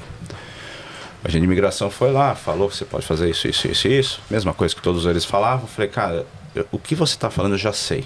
Para mim não vai funcionar, porque eu, eu tenho só três meses de visto. Na verdade tinha mais, mas eu tipo dei uma, uma, uma- deu uma uma valorizada. É. E aí eu falei, eu preciso de alguma coisa rápida. Ah, porque eles trazem para você o melhor caso para eles. Ah, o que sim. eles vão ganhar mais dinheiro. Eles não querem uma, o dinheiro o mais rápido. Eles querem que eles vão ganhar dinheiro. Eles sabiam que se eu fizesse a parte elétrica, por exemplo, eu tenho que fazer um curso de eletricista por dois anos, fazer isso não sei quanto. Então, três anos você tira o visto. Não, eu não quero três anos. Ou então, Engineering Austrália, tava com uma espera de um ano e meio. Eu falei, quero coisa rápida. E aí eu conversando novamente, aquele processo. Avisa pros amigos o que você tá fazendo. Você tá precisando de um carro? Avisa pros amigos. Tá precisando de um. Você precisa comprar um tênis. Às vezes o seu amigo foi na, na Kmart e falou: o tênis tá barato, lá, compra lá. Falei, cara, tô precisando de um visto, tô precisando de, de um agente de imigração bom. Aí a pessoa que eu conheço, que me vendeu o curso, inclusive, falou: "Ah, cara, tem um rapaz que eu- é lá de Brisbane. Ele é brasileiro e ele tá me ajudando. Deixa eu falar com ele. Eu liguei pra ele. E aí ele começou a conversar comigo, começou a ver. E a vantagem é essa, brasileiro tem essa vantagem, tem essa... é, Jogo de cintura. Jogo de cintura. Ah, não olha só aqui, olha pros lados também. Ele começou a pesquisar o que, que um curso de elétrica e engenharia podia aplicar na Austrália. E ele descobriu, olha aí, dica, dica, dica, corte, que se você é engenheiro elétrico no Brasil, você pode ser técnico aqui também. E o técnico não precisa ter licença elétrica. Então, tipo, olha aí as coisas que, que encaixa. Tipo, pô, cara, engenheiro elétrico. Não precisa de licença elétrica? Eu não precisei de licença nenhuma. Lógico, eu precisei comprovar que eram meu, meus, meus documentos e tal. Só que aí, por que, que voltou na loucura? Porque quando eu fui fazer essa aplicação, o TRA fechou. Não existia mais TRA. Eu acho que era VetaCess. Então todo o meu processo foi sumiu. Eu tinha que começar do zero de novo. Se eu tivesse feito naquele momento lá atrás, eu talvez teria licença elétrica sim. Não só um, trabalhando, que nem depois foi me deu mais trabalho, mais trabalho. Ah, mas deu tudo certo. Ele aplicou em menos de dois meses eu estava com visto de sponsor. Caramba. Ele abriu o processo, fez tudo, fez tudo. Fez tudo em menos de dois meses estava com visto. Então, ou seja, eu terminei a escola porque estava pago, mas foi muito mais suave. Foi Caramba. muito mais suave. Não precisava ficar entregando assessment todo dia, todo dia para a escola, fazia de casa. Então, eu tive essa disponibilidade. Você vê, né, cara, como se- agente de imigração é importante, né? Então você tem que correr atrás Uma mesmo. boa consulta. Uma boa é- consulta pode adiantar a sua vida e melhorar a sua vida mais, né? Muito, né? A gente tem nosso parceiro Seven, corre atrás lá e dá uma olhada se você tiver É. algum problema. E uma parada que você falou interessante, então, é essa questão do. Porra, eu já tava imaginando que você tinha estudado, tinha que ter feito o curso, então, do zero daqui, aqui para poder. Porque você falou lá atrás que é difícil validar as coisas e tal. E aí acabou que, por causa desse macete aí, né? Sim. Você conseguiu encurtar o caminho. Se eu tivesse seguido o que o agente de imigração falou, sim. Porque ele falou que eu tinha que estudar os quatro anos ou dois anos integral. Aham. Eu falei, mas eu já tenho tanta experiência, é, mas você já está aqui na Austrália há três anos ou dois anos, alguma coisa assim. Você está perdendo, porque eu tinha três anos de gap, alguma coisa assim. A última vez que você fez curso, porque você tem assim, a última vez que eu trabalhei de técnico eletrônica, ele- telecomunicações no Brasil, Aham. foi em 2003. Eu estava aqui já era 2008, então já tinha perdido os três anos. Sim. Mesmo assim, a gente não quer ficar mentindo, né, cara? A gente tem que fazer o negócio direito. Depois eu virei é, analista, então você mudou a sua profissão. Então ele falou: você não tem como apresentar porque você já passou os seus três anos. Nos últimos três, nos últimos cinco anos, você não tem três anos de experiência. Sim. Então eu falei: ah, poxa, perdi. Que é outra coisa. Pessoal, vai, vai de cabeça pro negócio. Não adianta você esperar. Tem que ir de cabeça. Tem que ir muito. O inglês para mim foi mais tranquilo. Fui lá, sentei, no- sentei na cadeira, estudei um monte de coisa de IELTS. Fui lá e tirei a nota que precisava. Graças a Deus, deu certo. Quanto precisava, pô, no IELTS? Acho que era seis e meio. Boa. Seis e meio, eu seis, era seis ou seis e meio. Eu sei que eu tirei seis e meio no, no ponto, assim. Uhum. Foi certinho. Daí eu fui lá, estudei, porque um mês, cara, sem fazer nada. Só trabalhava, ia pra casa estudar. Pra casa estudava. Tinha festa, não tinha churrasco, não tinha nada. O pessoal saía de casa para estudando. E que é importante, né? Você tem que ter inglês. Não adianta o cara vir aqui É. tem tudo, mas não tem- se não tiver inglês, não adianta. Uhum. E aí é, fiz a parte de documentação com o agente de imigração me representando e ele conseguiu pegar que a vaga chama, anotem aí, anotem, é Electrical Engineering Technician. Boa. Tá. Engineer Technician. Essa Deve é a vaga que agora praticamente, praticamente todo mundo pega com essa vaga. Quanto tempo de sponsor? O, meu foi interessante o seguinte, era dois anos de sponsor para poder pegar residência, Uhum, quatro sim, anos sim, de visto. sim. O meu, apliquei, saiu o sponsor, na semana seguinte saiu o regional. Porra. Abri do regional. Até o agente de imigração me ligou, cara, tem uma notícia boa uma ruim. Falei, o quê? Você teve muito azar. Falei, que azar? Acabaram de abrir Perth regional. Ou seja, se o meu visto não fosse aplicado, eu teria aplicado residência direto. Eu falei, não tem problema, cara. Ah, mas você vai gastar mais, sei lá, 3 mil. Eu falei, eu gasto 10. Boa, é isso Aplica. aí.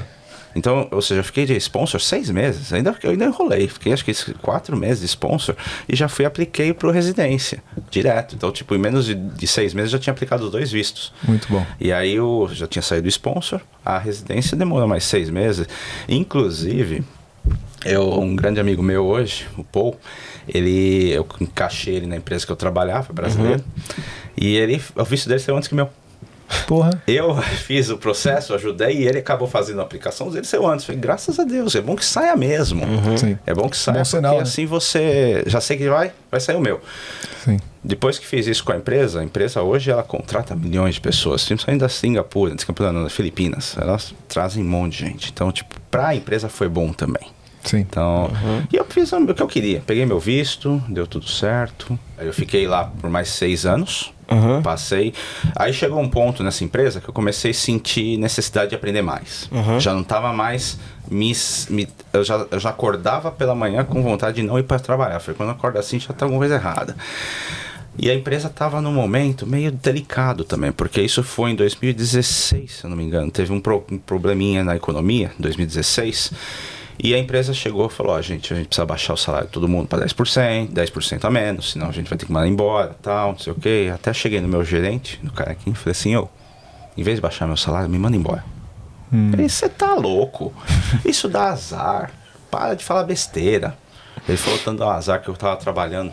Tava de saco cheio de fazer trabalho no computador. Fui lá embaixo fazer uns trampos lá no. Aí pedi pros meninos, o que, que eu posso te ajudar? Ah, instala uns, uns labels aí na parede, põe uns adesivos aí. Comecei a pôr adesivo, fura aqui, fura aqui, furando, escapou a, a broca, atravessou minha mão, cara. Uma broquinha, Nossa. pegou meu dedo, atravessou, saiu aqui, ó. Caraca. Só que foi só uma pancada. Pau, pau, Não, foi nada. Continuei trabalhando. Aí quando eu olhei, ba- baixei a mão, eu comecei a sentir a mão muito quente. Eu fiz assim, molhada. Quando eu olhei, tipo, jorrando sangue, cara. Caindo assim. Nossa. E eu sou um cara assim, eu posso ver qualquer acidente. Posso ver gente arrebentado na rua, não tem problema. Mas se é meu, meu amigo, É. eu, eu balanço. Não pensei em nada, fui direto pra área de primeiros socorros. Foi só abrir a tampa do primeiro socorro e já veio na cabeça, puxa, eu furei a mão. A hora que eu furei a mão, abaixo, baixou pressão, sentei na mesa e fiquei ali. Daí começou a vir gente. Que foi, Eric? Foi, Eric. Eu só fazia assim, assim, pingando, né? Ah, tá. Tinha gente saia correndo, tinha medo de sangue. Sei que foi uma, uma, uma treta, mas deu tudo certo. Minha mão ficou tudo boa. Aí, nisso eu tirei algumas semanas off, né? Por causa da cirurgia, alguns dias. Aí cheguei no, no gerente e falei, cara, você me deu um azar, hein, velho? Você falou que ia dar azar e deu mesmo, rasgou minha mão, né? Aí ele falou, é, mas não se fala que vai mandar embora. Então eu falei, não, mas eu não aguento, cara. Você quer ir trabalhar pro fulano? Eu falei, não, não, eu quero sair, porque eu não aguento mais. Eu, eu já, eu já quero coisa nova. E eu aqui, eu não tenho ah, aquele, aquele fogo para ir procurar o trabalho. Sim. Eu não, não tem tempo, você não tem tempo, você trabalha demais. Aí ele falou, ah, tá bom, vou ver o que eu faço. Mas, tipo, eu sabia que ia acontecer alguma coisa, porque a empresa ia mandar embora a gente. Aí teve, passou um tempo e eles chamaram o pessoal para a sala. Eu trabalhava no escritório, eu vi o pessoal andando para a sala de reunião, todo mundo passando, eu sabia quem era, que eu estava na posição que eu sabia. Quando passou a secretária, eu falei, e eu? E eu não vou? Ela vem, tá bom. Porque eles iam falar comigo separado. Ah. Falei, não, não, vamos, vamos lá. Aí eu sentou e falou, vocês estão sendo desligados hoje porque a empresa não tá bem e tal. Nossa, eu era o único da sala rindo. Rindo assim, eu tentava não rir, mas sabe aquele sorriso? Yes. E é bom que me deu uma grana. Como é que é isso aí? Quando você é demitido, como é que funciona aqui? Aqui, você é que nem no Brasil, praticamente. Você tem um, assim, é, que eles chamam aqui de long, long service leave. A cada 10 anos você tem duas, dois meses a mais no seu, no seu combinado. Tipo, você trabalha 10 anos, passou 10 anos, você tem dois meses de férias mais as férias daquele ano. Então você tem três meses de férias. Você pode pegar em grana ou você pode tirar. E quando passa, se eu não me engano, 5 anos, você tem semanais. Você é pro, é pro rata, né? Tipo, você não ficou 10 anos, ficou 5, então você tem algumas semanas. Como eu fiquei 8 anos, eu tinha naquela época umas 7 semanas de 7 a 8 semanas pro rata. Então, tipo, sabia que eu ia sair com 7 a 8 semanas de salário. Uhum. Então, tipo, eu saí com um dinheirinho. Pra mim ia ser maravilhoso. Então, o que, eu fiz? Aconteceu. Peguei um dinheirinho, fiquei um mês em casa sem fazer nada, tirei férias, fui relaxar. Ficamos lá bagunçando com a família e tal. E aí fui procurar emprego. Tava uma época bem complicada pra achar emprego. Levei dois dias. Porra. É. Todo mundo falava, é que tá difícil, você é louco, você Ah, sai. sempre fala isso, né? É, impressionante. Amigos meus Sempre que é mexem com finanças falam, fica porque o mercado tá ruim. Eu falei, eu sei. Mas eu não aguento, o que eu vou fazer? Vou matar Hum. um lá? Não vou. Eu vou trabalhar, eu vou Aí eu saí da empresa, fiquei esse mês parado, liguei um- uma ca- pessoa, por isso que contato é importante. Liguei para um amigo, falei, como é que tá aí? Tá busy? Tá, deixa eu falar com o dono da empresa, ou o gerente, que eu sempre trabalhei em pequena e média empresa aqui. Uhum. Falei com o cara, conhecia, falou, tá precisando de trabalho aí? Tá precisando de gente? Ah, claro, vem aí, Eric. Fui lá, menos de, de 24 horas eu já tava trabalhando de novo. Porra. E de lá fui para uma outra empresa trabalhando com. Nessa empresa que eu fui, eles faziam painel elétrico também, que era a mesma, era a concorrente da que eu saí. Quando eu saí de lá, fui para uma outra empresa que fazia painel elétrico mais industrial, que era mais assim, é, equipamento pesado, máquina de mineração, controle. Então era uma água, controle, é tratamento de água. Para mim foi uma lição muito grande, porque eu, o cara me pegou e me jogou numa planta onde só fazia tratamento de água, sistema de, de, de salinização, é, esgoto. Então, tipo, eu, eu via como funcionava o processo. Então, para mim, aquilo foi novidade. Para mim, eu nunca tinha trabalhado com aquilo. E, de, novamente, né? Montagem, bem trabalho de eletricista mesmo, né?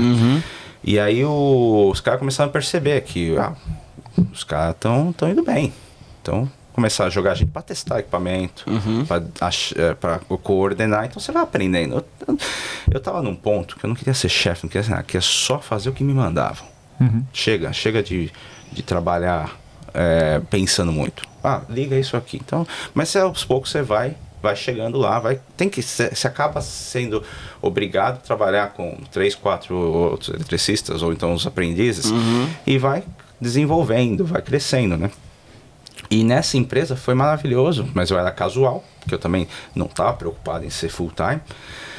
E um dia eu comecei a procurar emprego. Falei assim, eu quero alguma coisa diferente, quero ser engenheiro. Não cansei de ficar no floor. Aí comecei só a procurar trampo de engenharia. E uma das empresas que eu tinha um sonho, cara, sempre assim, todas as empresas que você sonha em trabalhar é onde as coisas mais dão errado. eu tinha um sonho em trabalhar para essa empresa. Eu falei, não, eu quero trabalhar para os caras. E abriu a vaga. E o cara da empresa que eu trabalhava comigo, um dos top dos caras, me ligou e falou, Eric, abriu uma vaga aqui que é só cara. Eu falei, pô, eu quero. Só que você tem que processo seletivo. Falei, então vamos. Cara, me registra aí, mandei o currículo e tal, tava tudo certo. Só que a primeira fase do processo seletivo dos caras é uma coisa que eu acho isso é tão errado, cara, porque é meu. É, eles te mandam um vídeo, você vai no computador, você conecta no computador, você fala com o robô. É. O robô te fala o que você conhece de elétrica, o que você sabe sobre é, sensor é, de é, flow meter, eu esqueci os nomes em inglês e português. O que você sabe sobre. Quando é assim, tudo bem. Aí os caras, os caras chegam e falam assim: o que, que essa marca tal representa para você? O que aconteceu? Eu deu um branco. Me deu um branco. Eu pedi pra minha mulher, minha- minhas crianças saírem pra eu ficar lá. Só que eu tava assim, ó. E eu sou um cara muito calmo pra ficar. Só que naquela coisa eu tava com tanta vontade de trabalhar naquela empresa, eu tinha tanta tensão, queria muito, que eu comecei assim. Eu tremia na frente da câmera. Eu não conseguia falar. O cara falava assim: é, O que você entende sobre sistema de cascata de contator? Pô, eu, está, eu, eu desenvolvo isso todos os dias. Eu não sabia responder. Sumiu o inglês. Tanto é que é, foi uma bosta. Aí passou, liguei pro, pro rapaz que tá, Steve, tava me ajudando. Falei, cara, foi uma merda. Porque foi, me deu branco. Eu falei, ah, deixa comigo. Falei, tudo bem. Ele ligou pra mim, cara, o que, que aconteceu com você? O pessoal aqui tá achando que você não sabe falar inglês. Eu falei, é, eu- deu branco, cara. Eu, eu tive, eu fiquei muito. Você não, você não tá entendendo. Eu queria muito isso. Quando eu queria muito, acabou me dando um branco e travou. Perdi, óbvio, né? Que eu perdi. E virei chacota também, tá? Todo mundo que me conhecia na empresa lá começou a cascar o bico. Falou assim: você tá rindo, seu filho de mamãe, mas pra mim foi ruim.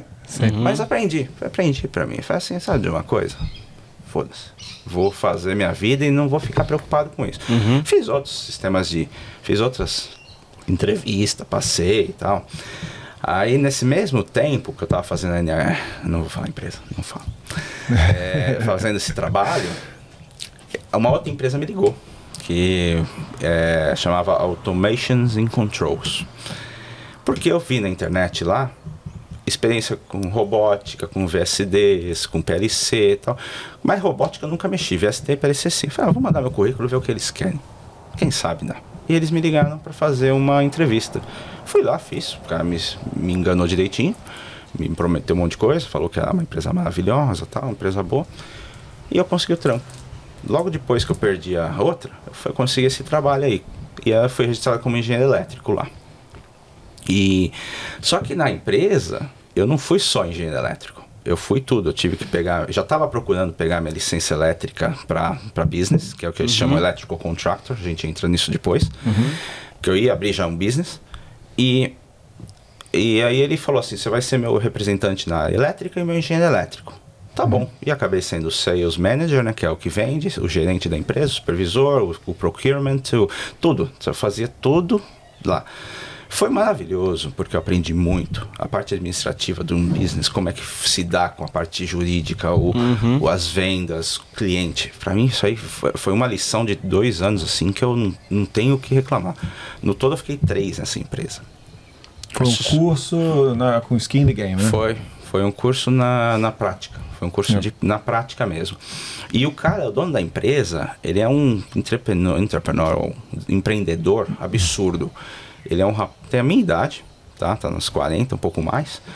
E ele é aquele cara que ele vê a oportunidade. Ele olha assim e fala assim: Poxa vida, tá faltando aqui um, um, um porta-copo. Ele cria uma empresa para fazer porta-copo. E dá dinheiro, tá? E nesse ele me ensinou muito, me ensinou muito. Só que o que aconteceu? Eu tava sobrecarregado. Eu tava, eu voltei naquele estilo Brasil, trabalhando 16 horas por dia, chegava em casa sentado para desenvolver circuito elétrico, mandar e-mail, cotação. Eu, quando eu vi, eu tava trabalhando tipo 14, 15 horas o dia. Eu tava muito no estilo Brasil. Tava ficando mal.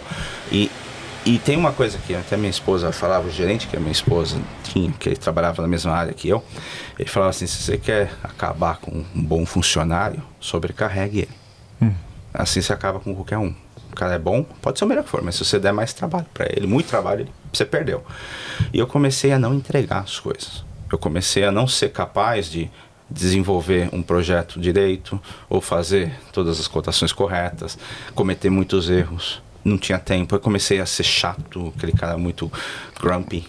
Tipo, você não, você fala com as pessoas, fala, não posso fazer agora, não vou. Tipo, não era assim. Eu nunca fui assim. Eu sempre fui aquele cara que assumiu e vai lá e faz. E eu comecei a passar mal na questão ansiedade. Falei, começar, vai na o médico fala, tá com depressão, toma esse remedinho, faz isso. Falei, tá louco, cara, vou ficar, não, não preciso disso, mas precisava, precisava tomar alguma coisa para dar uma acalmada. Aí foi onde eu fui fazer um trabalho um dia, num campo. Deu uma treta, assim, tipo, falta de comunicação. E eu não. O cara olhou pra minha cara e falou assim: realmente faltou muita comunicação por sua parte. Nossa, eu não aguentei sair chutando caixa de ferramenta. Lógico, eu olhei, cadê o cliente? Não tá aqui. Saí chutando caixa de ferramenta, entrei no carro e fui embora. Falei assim, tipo, vai, então faz vocês aí. Já que vocês faltou comunicação, se vira. Talvez não seja a melhor postura, óbvio. Mas mostrou, depois isso aí virou, viralizou na empresa. A empresa também é pequena, mas com vários departamentos. Oh, o Eric tá mal, chamado, não sei o quê. Eu falei, não, eu não, não aceito isso. Quando eu cheguei em casa, minha mulher viu, o que, que tá acontecendo? Você tá nervoso? Ah, cara, eu não aguento. Se é pra ficar sofrendo desse jeito por uma empresa que mal paga bem, paga mal, eu vou fazer o meu. Se é pra ficar estressado, eu vou fazer o meu negócio. E eu sempre na cabeça fiquei com isso, de abrir minha própria empresa. Mas eu falo, é difícil. Você sair de um salário, pode ser bom ou ruim, para abrir sua própria empresa, você vai falar assim, eu vou ter um salário. Eu não sei quanto eu vou ganhar, é muito difícil. Mas isso foi estopim. Falei assim, não, agora eu vou. Eu fui lá, já comecei, falei com. Sem, sem pensar. Falei com o contador, falei com. Abrir empresa aqui na Austrália é maravilhoso. 15 minutos. Falei com o contador, paguei, fiz. Ah, a empresa está aberta. Já, já. Já vai começar a pagar, faz seguro, faz isso, faz aquilo, faz tudo certinho.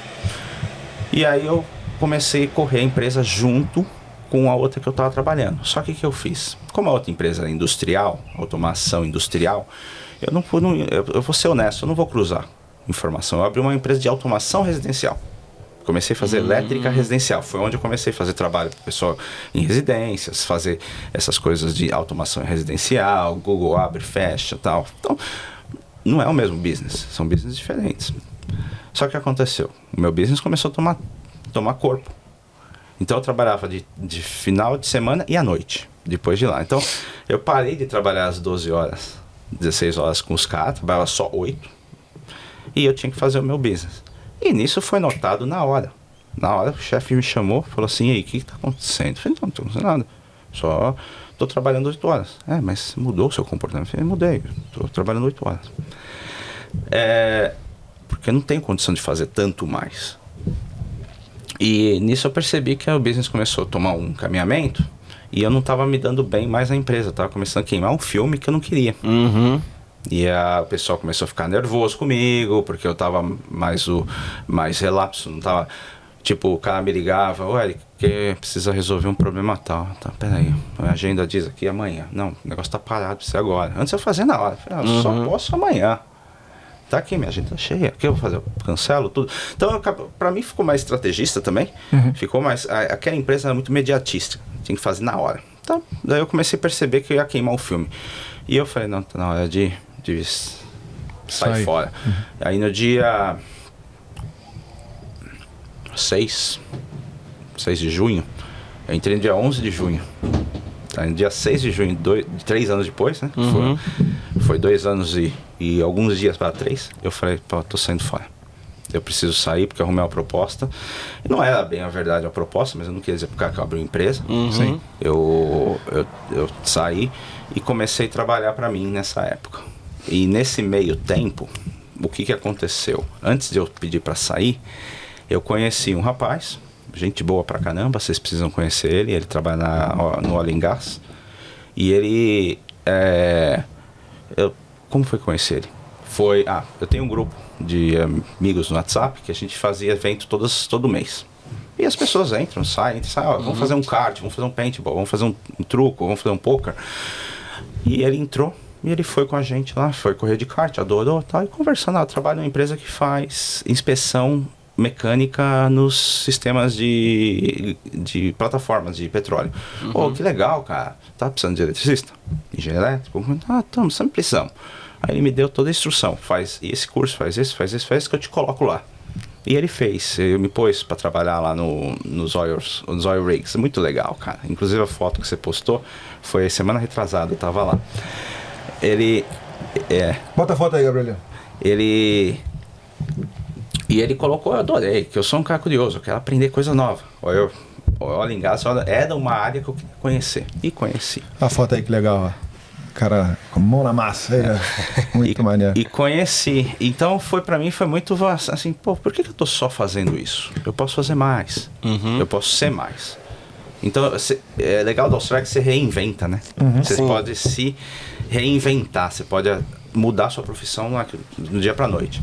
E aí eu comecei a fazer isso esporadicamente, que eles chamam de freelancers, né? Que você tem disponibilidade, vai lá, trabalha um mês embarcado, faz um dinheiro bom, que é bom, e o trabalho é tranquilo, cara. O trabalho é muito perto do que eu faço hoje aqui em Perth, aquele trabalho lá, eu brinco com todo mundo que eu tô de férias, que é muito simples. Lógico, precisa ter um reconhecimento, precisa ter umas licenças. Você investe muito dinheiro, você entra com muito dinheiro para investir, mas você recebe. Não é aquele curso que você faz, eu fiz uma faculdade, gastei 70 mil reais. O que, que você faz exatamente aí tipo, nessa parte? Nessa parte, é, a gente chama de EX Inspection. É, é Hazard Areas, é, tipo, é áreas explosivas. Você faz, eu faço inspeção de tudo que é elétrico dentro de áreas explosivas. Vocês assistiram aquele filme Deep, é, Deepwater Horizon, que explode uma plataforma no México? Uma plataforma Não, tô de lembrando agora, É bem hein? legal esse filme. Assiste, que é exatamente o que mostra lá. Uma plataforma, quando ela está perfurando, ela está, óbvio, tá chegando em poços de gás, de óleo, de petróleo, e esse gás sobe de alguma forma. Então esse gás chega na, na plataforma de uma forma segura. Todos os equipamentos em volta daquele, daquela perfuração tem que ter uma capacidade explosiva muito baixa. Por exemplo, você não pode ir com um computador desse, porque isso gera uma faísca, a bateria gera uma faísca, ele tem estática, essa faísca pode estourar alguma coisa. Então é por isso que, que tem que ter esse tipo de inspeção. Posto de gasolina é um bom exemplo. Você não vai fumar, acender um fósforo no posto de gasolina. Porque ali você está diretamente com gás. tá? Então aquilo pode explodir. Então a minha função é ir lá e me- ter certeza que todos os equipamentos que estão naquela região tá perfeito. Não tem problema nenhum de que cabo quebrado, a caixa está aberta, o equipamento tá que... o motor está estourado. É, tem que ter certeza. Acredito que você deve ganhar uns pênaltis bem Ganha, altos, né? Ganha, ganha. E quanto é que você, você gastou aí? Você falou um investimento alto aí, tem como falar Olha. né, financeiramente? Até, até hoje, Lembrando que esse é um curso bem específico, não é uma. é, é né? que quando você vai para o óleo e gás, você tem que fazer primeiro aquele curso de salvamento de helicóptero. Tá, que você cai de helicóptero na água, ele vira de ponta cabeça, tem que sair nadando, anda numa casa de fumaça, escala, sai da água para entrar no raft, que é a parte que é a pior mais, a Caralho, parte é mais difícil. A parte mais difícil que eu achei foi sair da água para entrar no, no, no bote salva-vidas, porque minha roupa de. que eu tive que usar uma roupa de calor, aquela roupa tipo neoprene, e eu, eu tava aberto, entrou água. Eu Putz. tinha 40 quilos mais de água na minha, na minha calça, eu não conseguia sair da água. Aí o cara teve que me tirar. É, e só isso aí custa uns 6 mil dólares. Caramba. Esse curso, mais. ah, o curso em si eu acho que é 2,500. Mas tem umas coisas que você faz aí. Eu sei que ao todo, que eu tive que fazer o curso de. que eles chamam Rope Access, né? Que é o que você trabalha nas cordas. Você trabalha pendurado. É mais 2 mil dólares. O curso de. É, inspeção internacional que eu fiz é 4 mil dólares. Então, tipo, deve dar uns 15 mil dólares tudo. E aí, pra. Como é que você recebe? Quanto é que é a hora de. Ah, depende. Que nem, depende de como é que eu vou. Se eu Sim. f- que nem uma empresa dos Estados Unidos me contratou. Nessa foto aí, nessa foto aí. Essa aí foi pela empresa que eu, que eu vou recomendar vocês falar com ele. É, eles me pagam pra eu ir lá. Então eu tô só contratado por eles. Então Ah, o valor sim. é menor. Ah, tá. Tipo, dá numa. Eu não queria ficar falando valor. Fala em média, porra. Não precisa falar qual é o seu, ah, assim. dá em torno de uns mil por dia. Mil por dia. É. Trabalhar. E quantas horas? Depende do, do trabalho. Esse vai dar um pouco menos, mas quando eu vou contratado dá quase dois mil por dia. É tipo. Ah, sim, sim. É, sim. é- é- é- depende do, do trabalho. E- tá? ah, São sim. 12 horas de trabalho. 12 horas de trabalho. É, Ah, tá. é, é, é, é uma grana boa. Sim. Vou falar pra você, é uma grana boa. O, claro, o táxi come bastante, mas é, se, se eu fizesse esse trabalho full time, eu estaria trabalhando seis meses no ano. Porque você fica um mês lá, um mês aqui, um mês lá, um mês aqui. É uma. Tem um perigo, tem- não pode ser qualquer pessoa que faz, né? Não é qualquer pessoa que. Ah, é, tem que ser, assim, Corajoso. eu não sei se é coragem, eu gosto de aventura. Eu gosto de estar em altura, de Sim. Pular de paraquedas. Apesar de eu, eu ter, a Austrália me deu os 30 quilos, mas eu sempre gostei muito desse negócio de, ah, o que você vai fazer? Eu vou, sei lá, vou pular de bungee jump, eu vou fazer, foi, foi essa paraquedas, fiz não sei o quê. E aí fala- Adrenalina, né? é, fiz esse negócio, mas com um risco controlado. Não adianta falar pra mim, vai nadar ali no meio, no Scarborough. ali, Eu não vou não, velho. Eu sei, eu não tosso tubarão.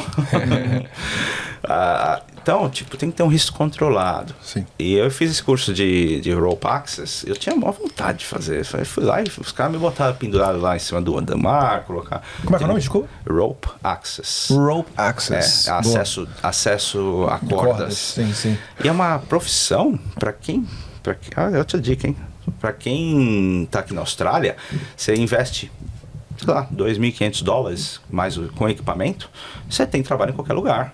Você pode, você fala assim, vou lavar, vou lavar janela nos edifícios aí de Ah, 50 sim, andares. sim. O cara tá ganhando, sei lá, 60 mil, 50, não, 50, 80, 90 mil por ano para fazer isso, para lavar janela.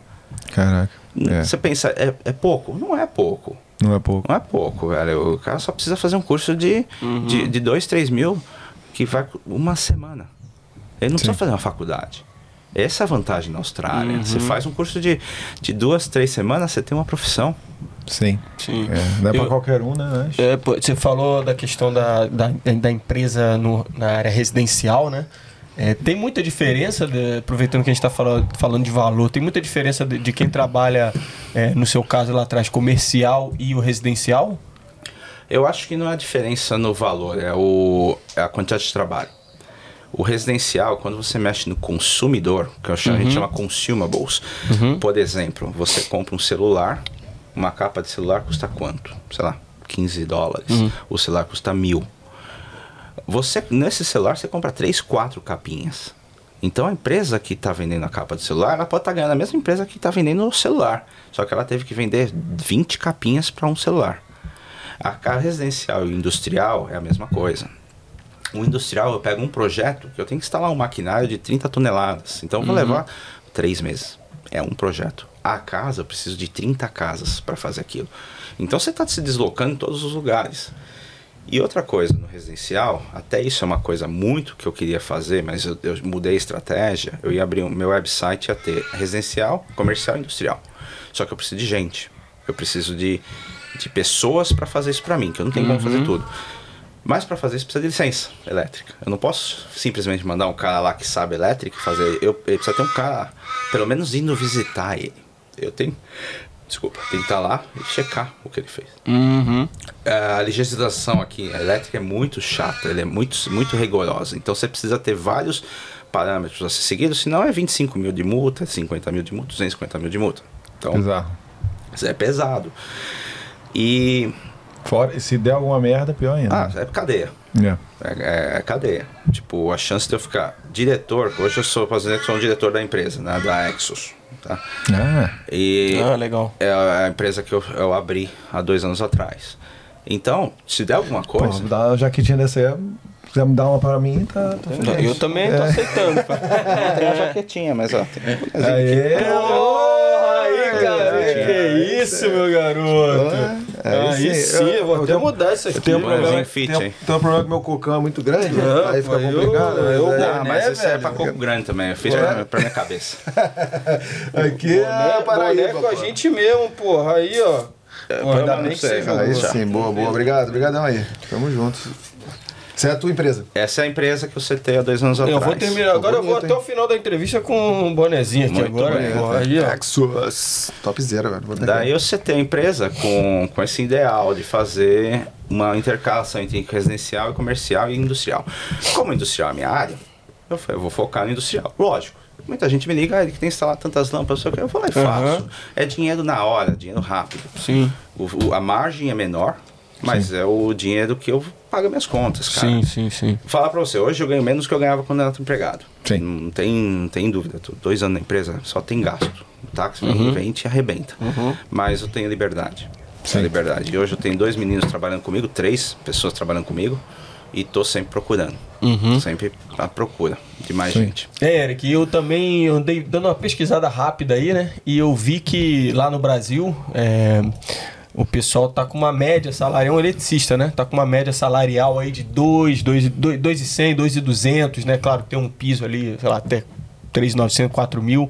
Como é que é a questão do, do salário aqui na Austrália? Você aí com conhecimento de causa, né? Sim. Quanto que um eletricista Pode ganha, é, pode tirar de média aqui na Austrália? Tá. Varia bastante de, de empresa para empresa, tá? Uhum. Hoje, o mercado está enlouquecido no momento, tá? Não tem... é, O parâmetro de agora é muito difícil. Você falar assim, ah, um eletricista... Tem, tem eletricista que tá ganhando 80 dólares a hora, tem eletricista tá ganhando 30 dólares a hora. Então, tipo, é variável. Mas no padrão mesmo, vamos falar antes da pandemia, é, um inicial ganhava, sei lá, uns 25 e chegava uns 42, 43 dólares a hora, tá? Para um, um inicial, inicial eu digo 42 é até muito, mas em possibilidades mina, por exemplo, 47 dólares a hora, é, 38 dólares a hora. Então é, é, é- é um valor bom se você for contar que o cara trabalha 12 horas por dia, 7 dias por semana, no final do mês ele tá tirando 3 pau e meio por semana livre.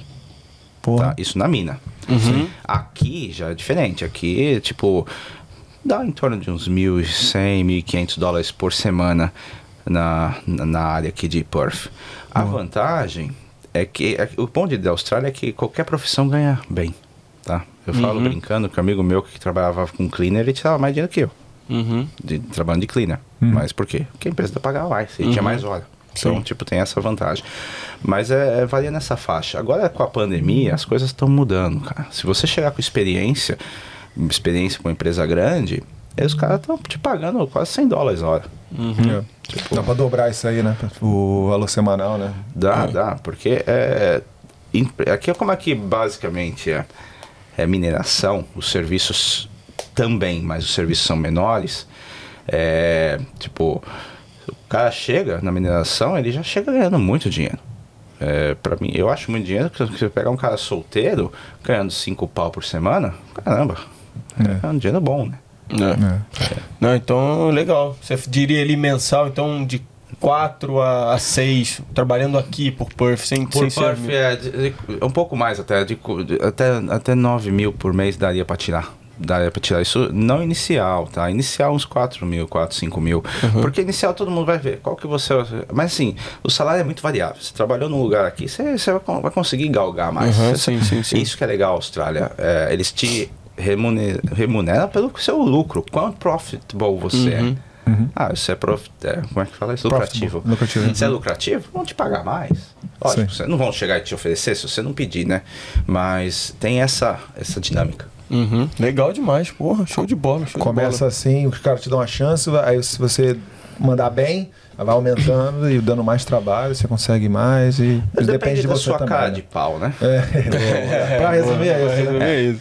Fazer um negócio diferente, então vamos Claro. envolver logo a galera na- nesses nossos episódios, que a gente teve muita pergunta. Muito obrigado, galera, que participou lá no nosso Instagram. Pra quem É. não sabe, a gente sempre coloca, divulga a agenda da semana e dá a oportunidade pra você perguntar ao convidado, nosso convidado, coisas que você quer saber. Então a gente vai incluir agora, começando com a primeira pergunta, Gabrielino. Inclusive eu tenho algumas aqui que acho que se enquadra nessa perguntas da galera aí. né? Perguntas da galera, É, boa, então boa. a gente vai emendar junto. É, porque a gente tem nossa, nossa pautinha aqui que não pode faltar, aquelas questões que.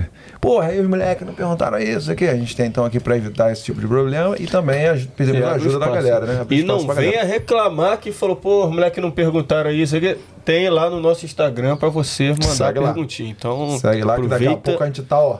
É isso aí. Eu quero os 10, 10 mil seguidores no Instagram até, Até o final do ano. até o final do ano? Até o final do ano, mês 8, tá bom, tá bom. E se bater a meta, eu te dou a meta. Boa, Posso coisa? Fala comigo. Vai. Posso falar alguma coisa? Fala aí, pô. E por favor, galera, manda pergunta que presta. Muito legal. Que isso, cara? Que isso? Pensa um pouco fora da casinha. Perfeito. Botou o pau na mesa, Gabrielino. E quem tiver solteira. Quem tiver solteira, meu número é 45. Ah, ele quer jogo, hein? Primeira pergunta, Gabrielino. É, olha quem tá aí, chefinha. Pergunta da chefinha Vivi Antunes, nossa queridíssima Vivi, perguntando pra você como fez pra se tornar eletricista aqui na Austrália. A gente Falou um pouquinho sobre bateu um isso, papo né? mais ou menos sobre isso, né? Mas vamos entrar no técnico. Ah, como eu disse, tem o TRA, né? Uhum. Tem, tinha o. Skill Access, é. Eu acredito, já faz quase 10 anos que eu fiz a minha licença, então as coisas mudaram, mas eu acho que o TRA voltou agora, tá? Que é o Skill Assessment. Primeiro, você tem que ter a profissão hum, que se enquadra eletricista. Técnico eletrônica, técnico eletrotécnico, alguma coisa relacionada a isso. O mais importante é ser feito pelo Senai. Ai, Tem que ser do Senai. Tipo, pode ser a ET, pode ser. No Sesc, óbvio que o Sesc não faz curso, mas eu digo assim: você vê aqueles cinco símbolos lá, Senai, ET, Sesc, mais algumas outras coisas lá, Fate- FETEC, alguma coisa assim. Tem que ser do governo. Porque a- o Senai é a única escola que eles consideram pa- compatível com a TAFE. tá? Ainda assim, achando que o Senai é melhor que a TAFE, mas não é, vem ao caso. É, quando você tem o curso do Senai, que nem eu, fiz curso particular de elétrica, um curso de aprimoramento do Senai de três meses.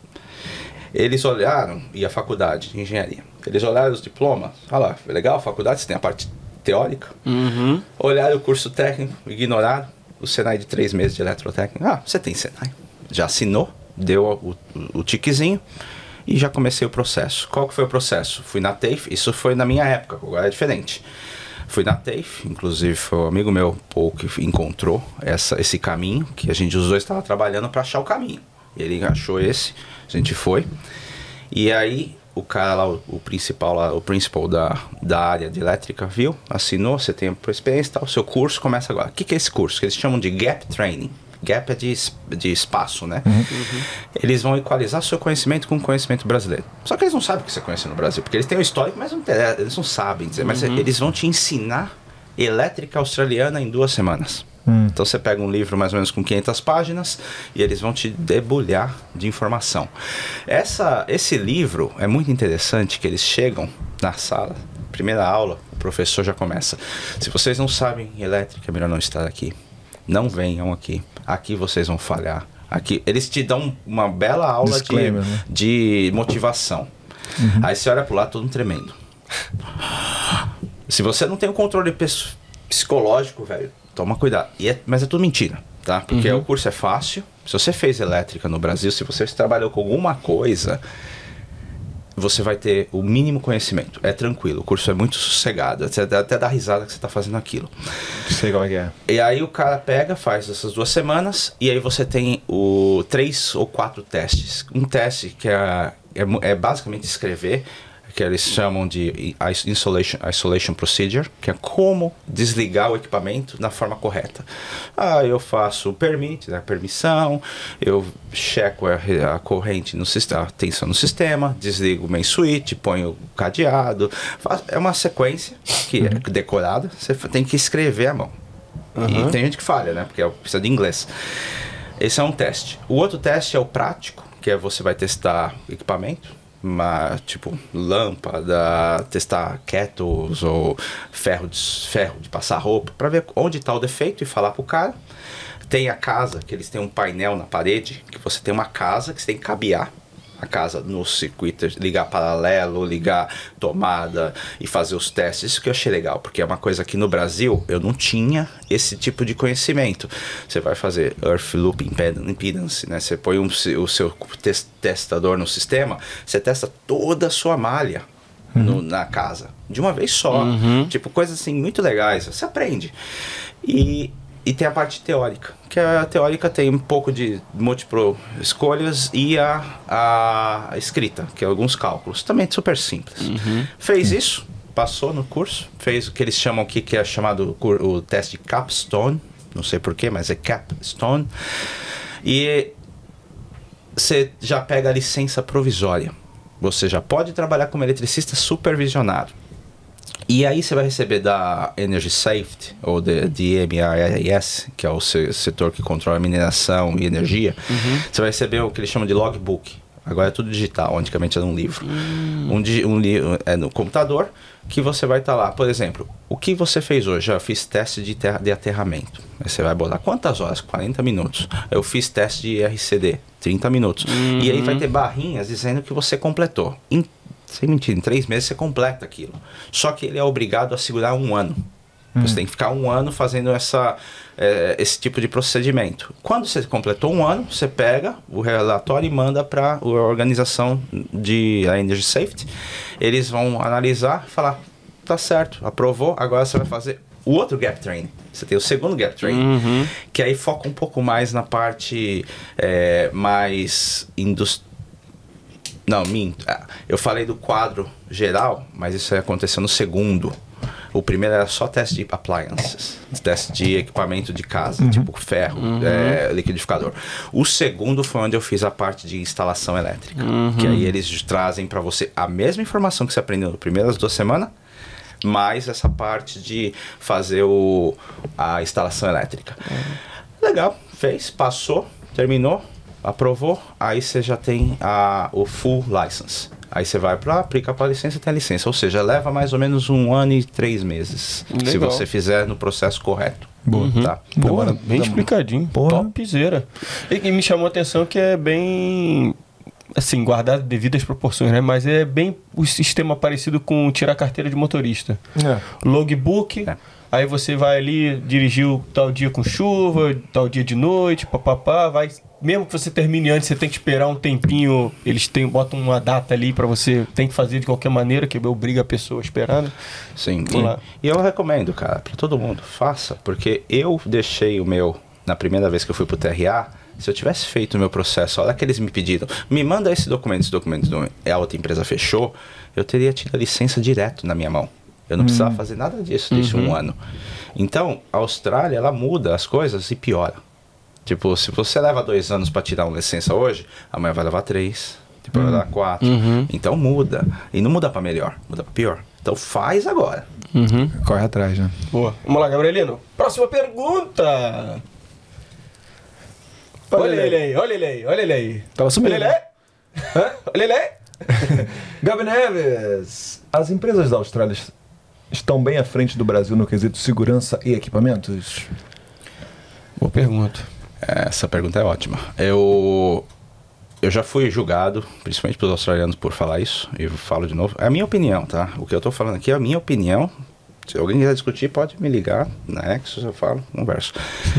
eu acho que a Austrália tá 20 anos atrás do Brasil. Ah, corte. É verdade, eu acho que em questão de tecnologia, a Austrália ela tá 20 anos atrás do Brasil em vários quesitos, não em todos. Por exemplo, você vai numa construção, o cara tem um elevador de, de tijolo, ele tem uma, um conveyor que leva tijolo lá em cima. No Brasil tem os meninos jogando tijolo pro muro, jogando pra lá, jogando pra lá. É, Eu concordo, porque é mais barato contratar gente no Brasil do que comprar um equipamento. Sim. Só que você vai na, na área industrial no, no Brasil, não sei se alguém já trabalhou, já viu a, a planta da Natura?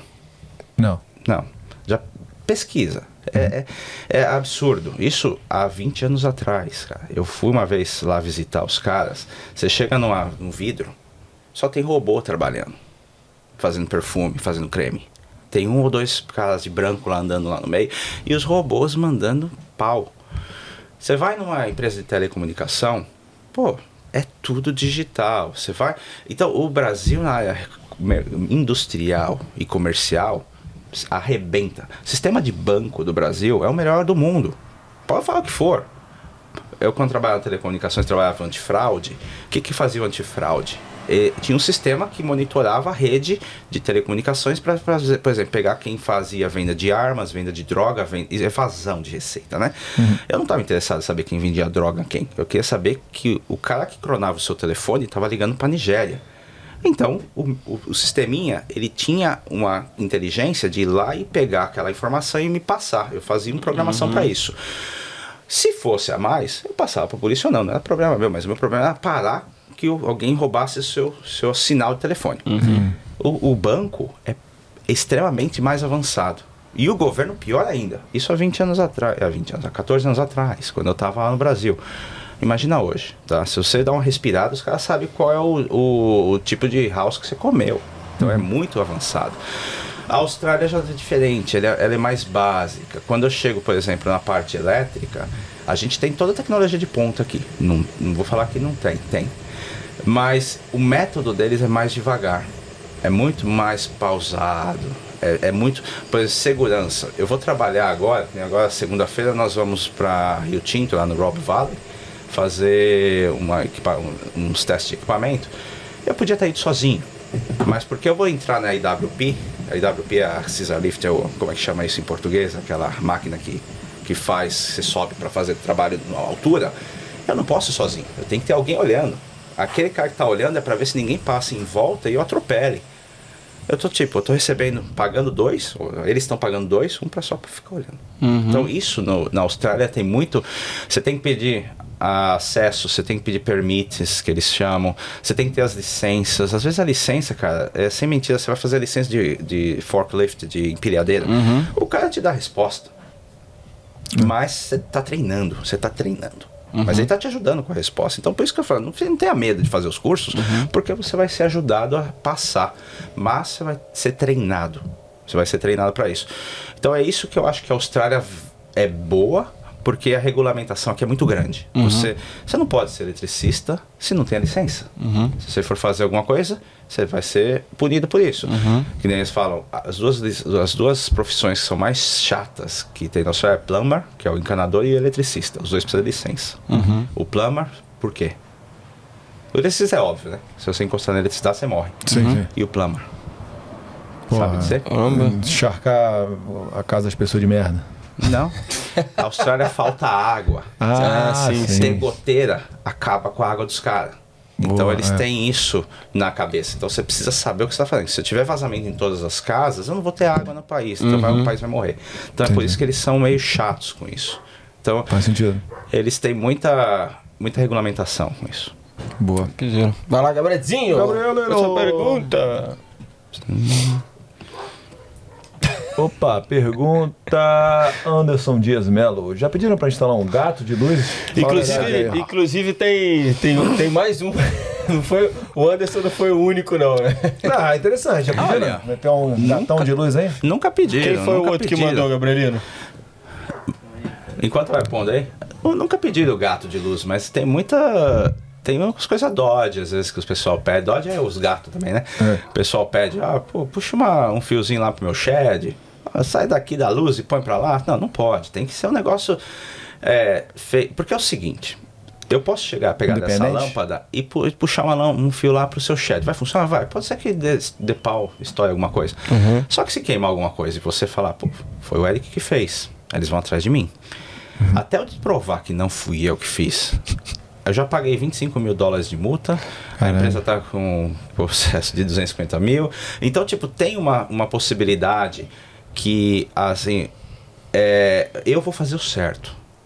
Ah, não. E, e isso, por isso que o serviço aqui é muito caro.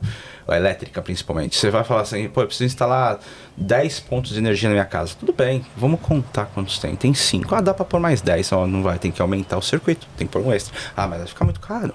Mas se eu não fizer, eu vou ter problema. Sim. Então tem tipo. é, Eu tô vendo o meu lado Sim. também, porque é, é, às vezes eu ganho 200 dólares aqui, mas eu posso perder 5 mil ali. Então, tipo, tem que ter um pouco de, de cuidado.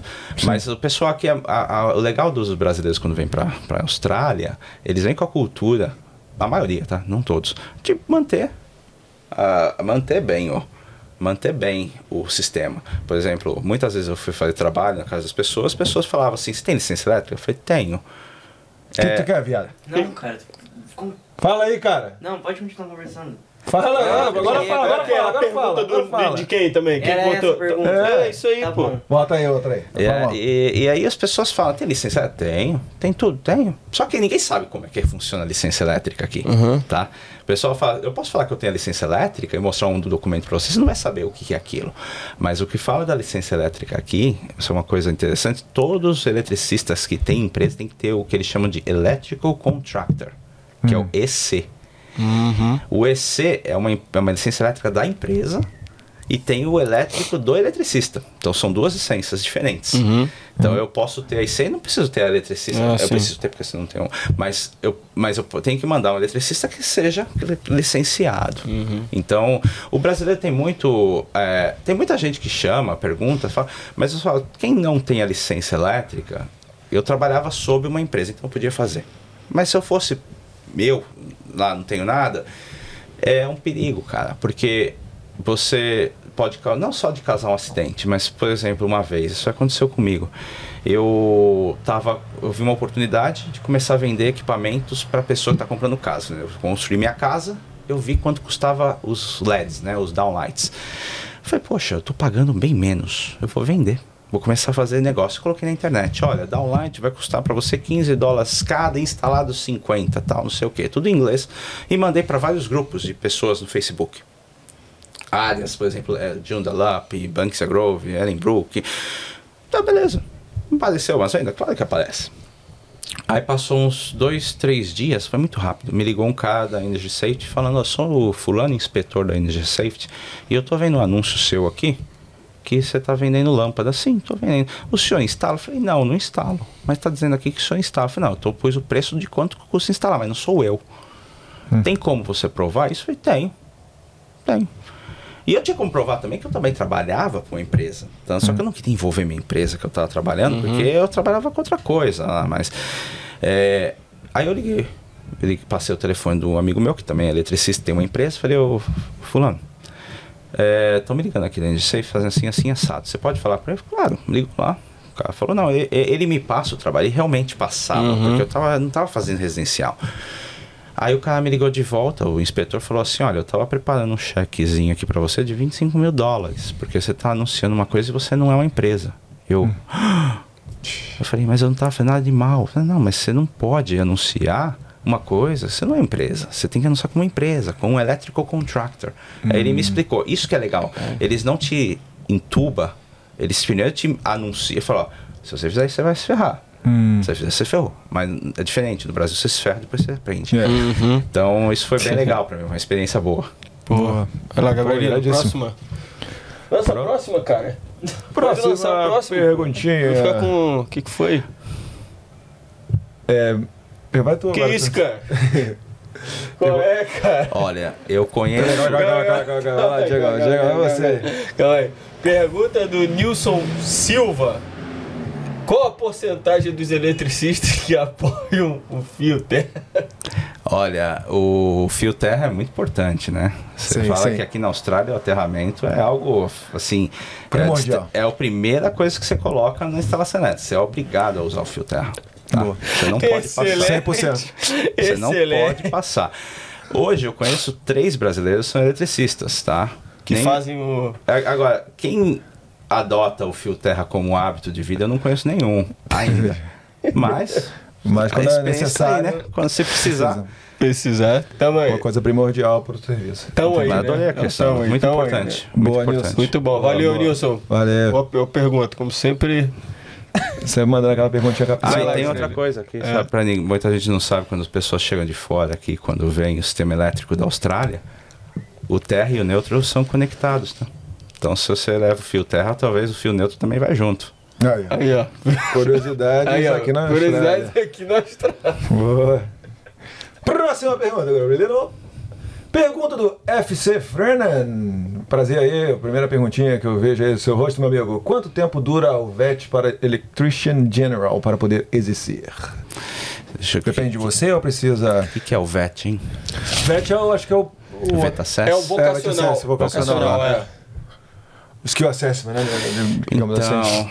É o Ou de repente curso, é o né? curso, É o curso, é o curso, é o O curso. curso aqui, até onde eu sei, para quem é residência, são quatro anos, que é um curso que você vai uma vez por semana na escola e o resto é trabalhando, tá? Bem simples o curso, só que são quatro anos Ah. Dura fazendo. bastante tempo, né? Quatro Sim. anos. É, mas o número de aula é pouco, né? Uma vez por semana. Então, mas tipo, você- tem 52 até aulas. você poder exercer, né? É É. triste. Você aprende na, na, na raça.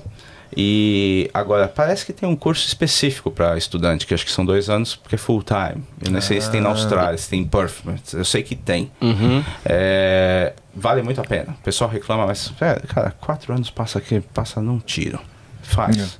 Faz, E a vale tua, pena. porra, teu degree, né, cara? É, vale a pena. senão vem de- com o Senai pra cá, né? Vem com o Senai e faz o processo reverso, né, que é reconhecer a sua, a sua experiência. Quem não tem inglês, eu acho que vale a pena porque estuda aqui, cara. Estuda aqui, não tem inglês, faz o inglês aqui estudando, Já pega o vocabulário de- de, eletricidade, né? vai passando e você.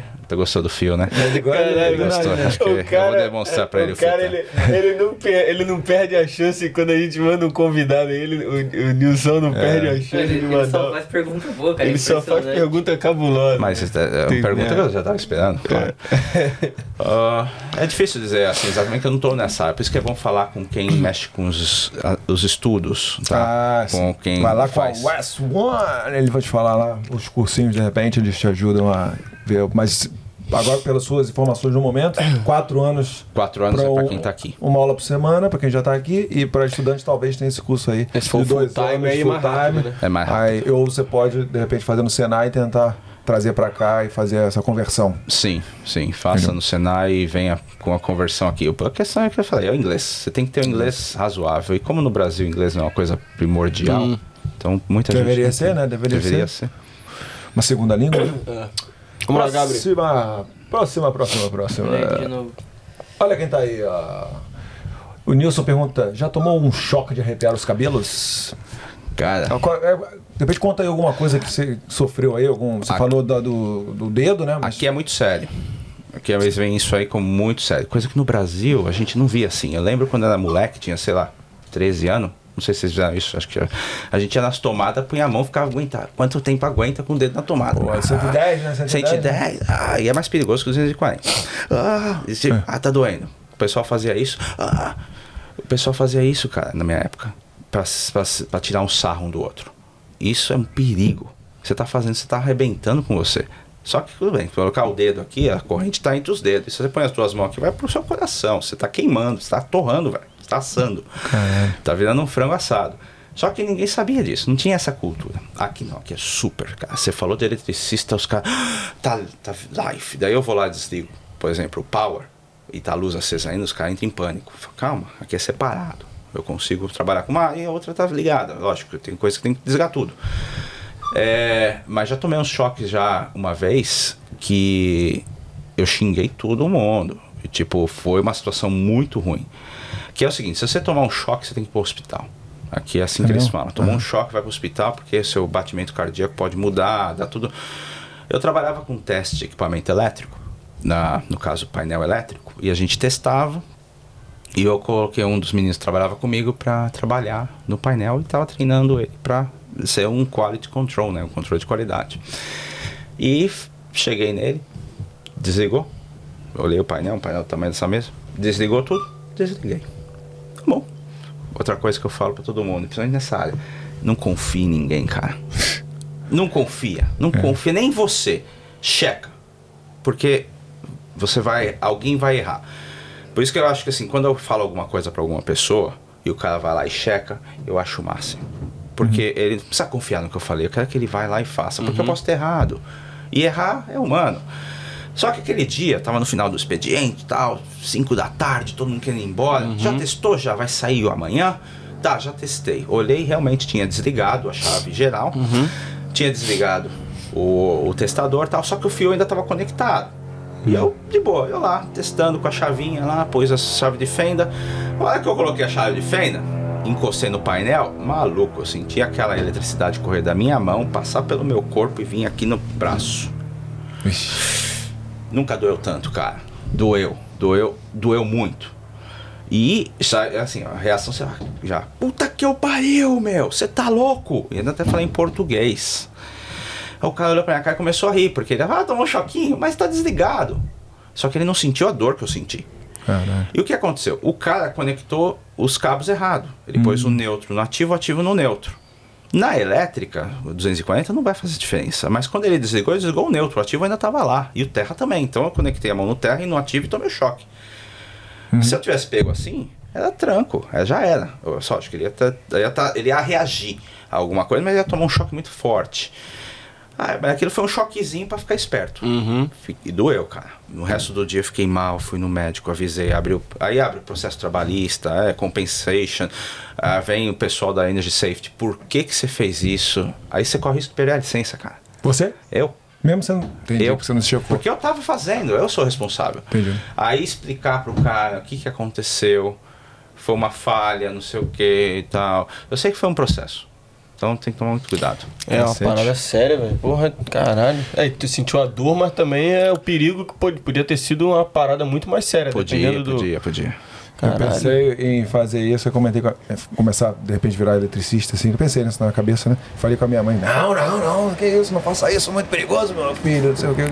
Por causa dessas situações, né? E, pô, eu fui trocar uma lâmpada na minha casa, só que eu não usei de porra nenhuma, fui tentar de curioso, né? Aí, tomei um chocão lá. Consegui no final das contas, mas, Mas- eu sou um cabaço. Mas eu acho que qualquer profissão, né? Você tem uma, É, o seu um risco. Você É. tem, você tem risco em tudo.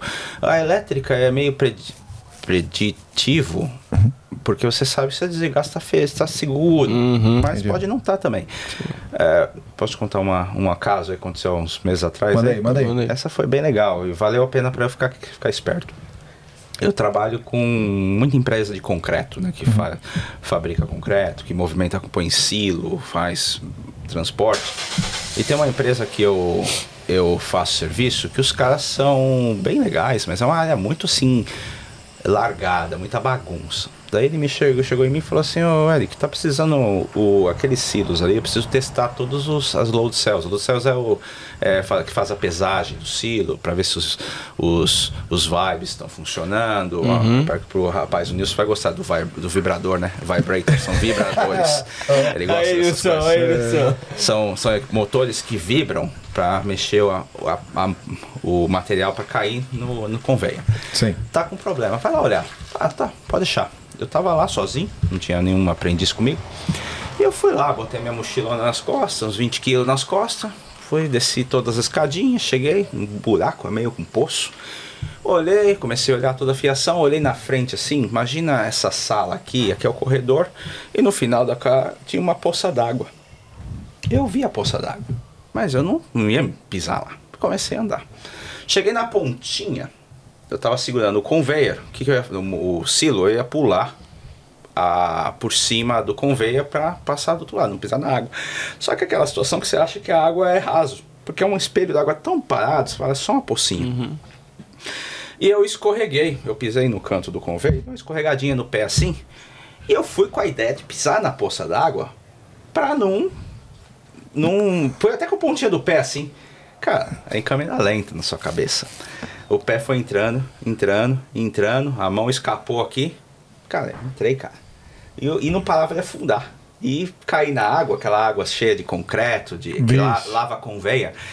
Sim. Cara, só foi entrando e, a- e, tipo, não parava de afundar. Aí eu falei, pô, na hora que eu caí, eu caí bravo, porque eu tava com mochila de ferramenta, com, testa, com equipamento de teste caro, com parafusadeira, é, celular no bolso, tudo.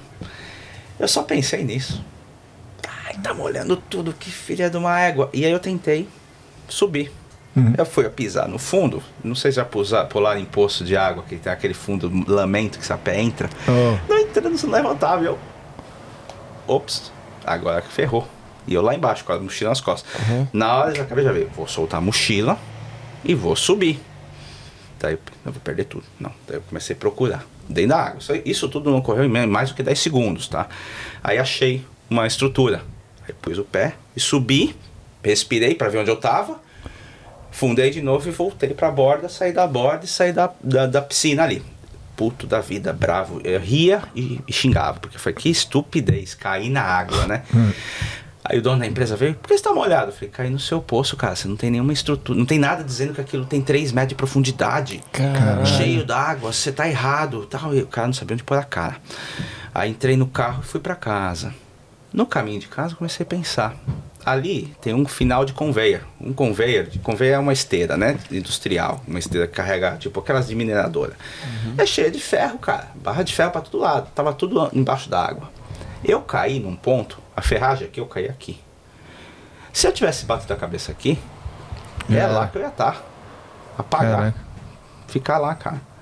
Então, Porra. isso podia ser um problema muito sério pra mim. Aí eu conversei com ele e tal. E ele até fez uma barricada em volta, tirou a água, tudo. Caraca. É uma coisa estúpida, mas depois eu fiquei pensando, cara, podia ter ficado lá. Com bobeira. certeza. E eu mexo com elétrica, morri afogado. Caralho, velho. Então, É, tipo, é uma coisa que às vezes fala. É, O risco tá em todo lugar, Eu vou né? trocar uma lâmpada, subir uma escada, mas a escada quebrou, caí, bati a cabeça no chão e morreu. É. Então, tipo, É verdade. é uma situação complicada. Vamos pro próximo. É isso, velho. Cozinha também, né? Faca pra lá e pra cá, é Óleo, slicer, cara. óleo, Óleo, porra toda. fogo. É. E o. Quantos, quantos aí? Tem mais aí? Tem algumas ainda. dá pra eu tirar um. Dá, pode puxar umas 5? Pô, bora, vamos lá, vamos fazer o bate-bola ou. É, pode Ou só ser, as pô. cinco é, primeiras mesmo? Ah, a gente faz um bate-bola. Bate-bola, faz um Tá, repetida. eu- Beleza, então é só pra dar um alô pra galera e responder rapidamente. Que a gente está com um tempo curto neste, nesta quinta.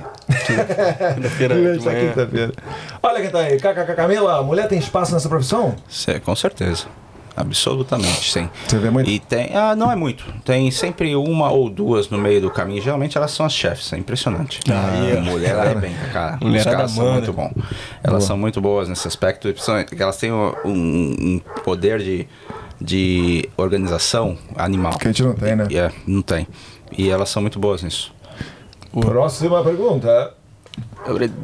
Mais uma da Camila. A empresa paga algum tipo de seguro, vida, saúde por conta da profissão ser mais arriscada? Ah, não. Ah, o que acontece hoje, está acontecendo muito aqui, ah, por causa da profissão tá menos, menos funcionários, está mais demanda, eles estão aumentando alguns algumas favores. Estão pagando seguro de vida, estão pagando plano de saúde e tal, mas não, aqui você faz você. Você faz o seu seguro de vida, você faz. Mas não é, tem uns você- pênaltis, não? Oi? Incluído uns pênaltis, assim, tipo... Mas não é que no Brasil tem periculosidade, Ah, não tem isso? não tem nada não. Você ganha, por exemplo, você vai pra mineradora, você sabe que é mais arriscado, vai trabalhar a 50 graus lá, Uhum. então você vai ganhar um pouco mais.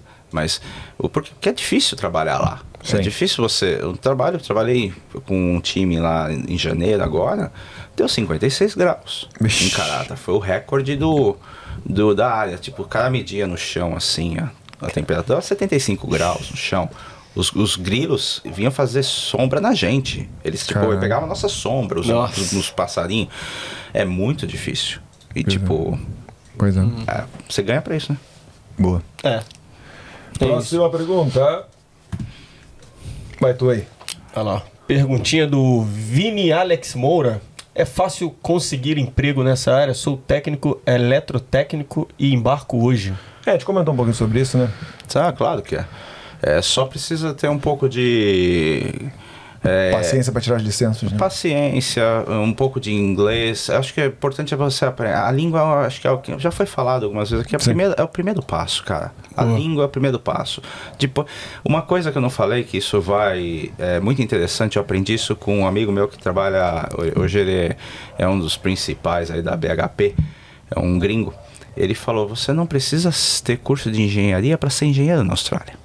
Eu falei, como assim? Você não precisa, não existe nenhum órgão que regulamente que você é engenheiro. Existe o Engineer Australia que diz que você tem um curso que é engenharia, mas para que, que serve isso? Basicamente para imigração. Para a Austrália, se você tem uma experiência muito avançada e trabalha, a empresa pode te chamar de engenheiro e você vai se registrar no Engineer Australia. Boa. Tá? Então, um pouquinho de inglês, força de vontade, vem E- pra cá. e tá no lugar certo. Tá no lugar certo e tem as licenças, né? Que é- Tem que ter as licenças. Aí você consegue o emprego facilmente. Até na Exos ele sempre contrata, ele tá falando, então vamos que vamos. Gostei do nome. Bonezinho aqui, ó. É, Piseira. os brabos tem nome. Vai lá, Gabriel. Próxima perguntinha. Galera macetou Essa aqui já- o dedinho da Você pergunta. já foi? Só mandar um abraço pra, pra pessoa? Já, já foi a pessoa? Sim, eu quero, eu quero comentar sobre essa pessoa. Boa, Ramon Vilas Boas, grande garoto. Boa. Ó, Eric já trabalhava na profissão no BR ou escolheu pelo visto? Já falamos sobre isso aí, né? Já trabalhava com, não necessariamente nessa profissão, mas já era é, engenheiro elétrico no Brasil. Um abraço aí pro Ramon aí, Exatamente. metendo várias lives lá no. Usem Rexona.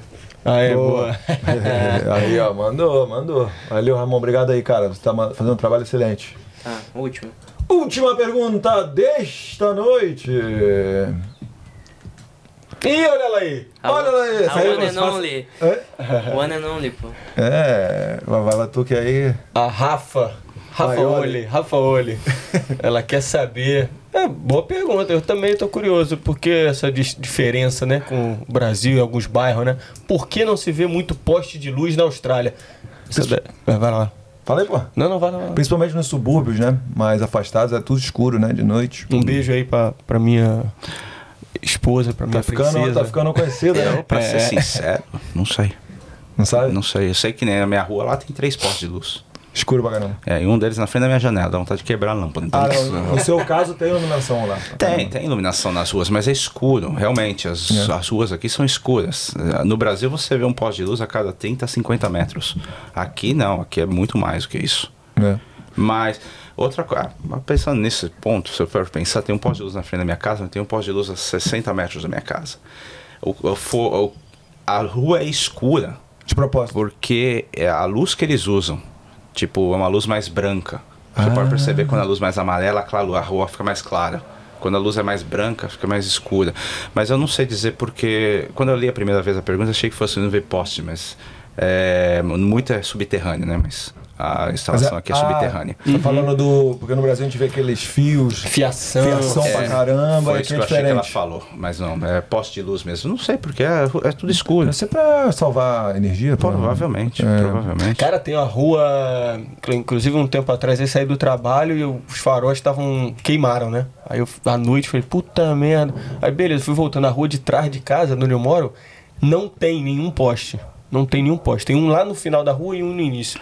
Cara, a, a rua ali, tipo assim, se eu não tô acostumado a andar naquela rua ali, e é cheio de árvore cobrindo assim o meio da rua, né? É um breu. Eu falei, caralho.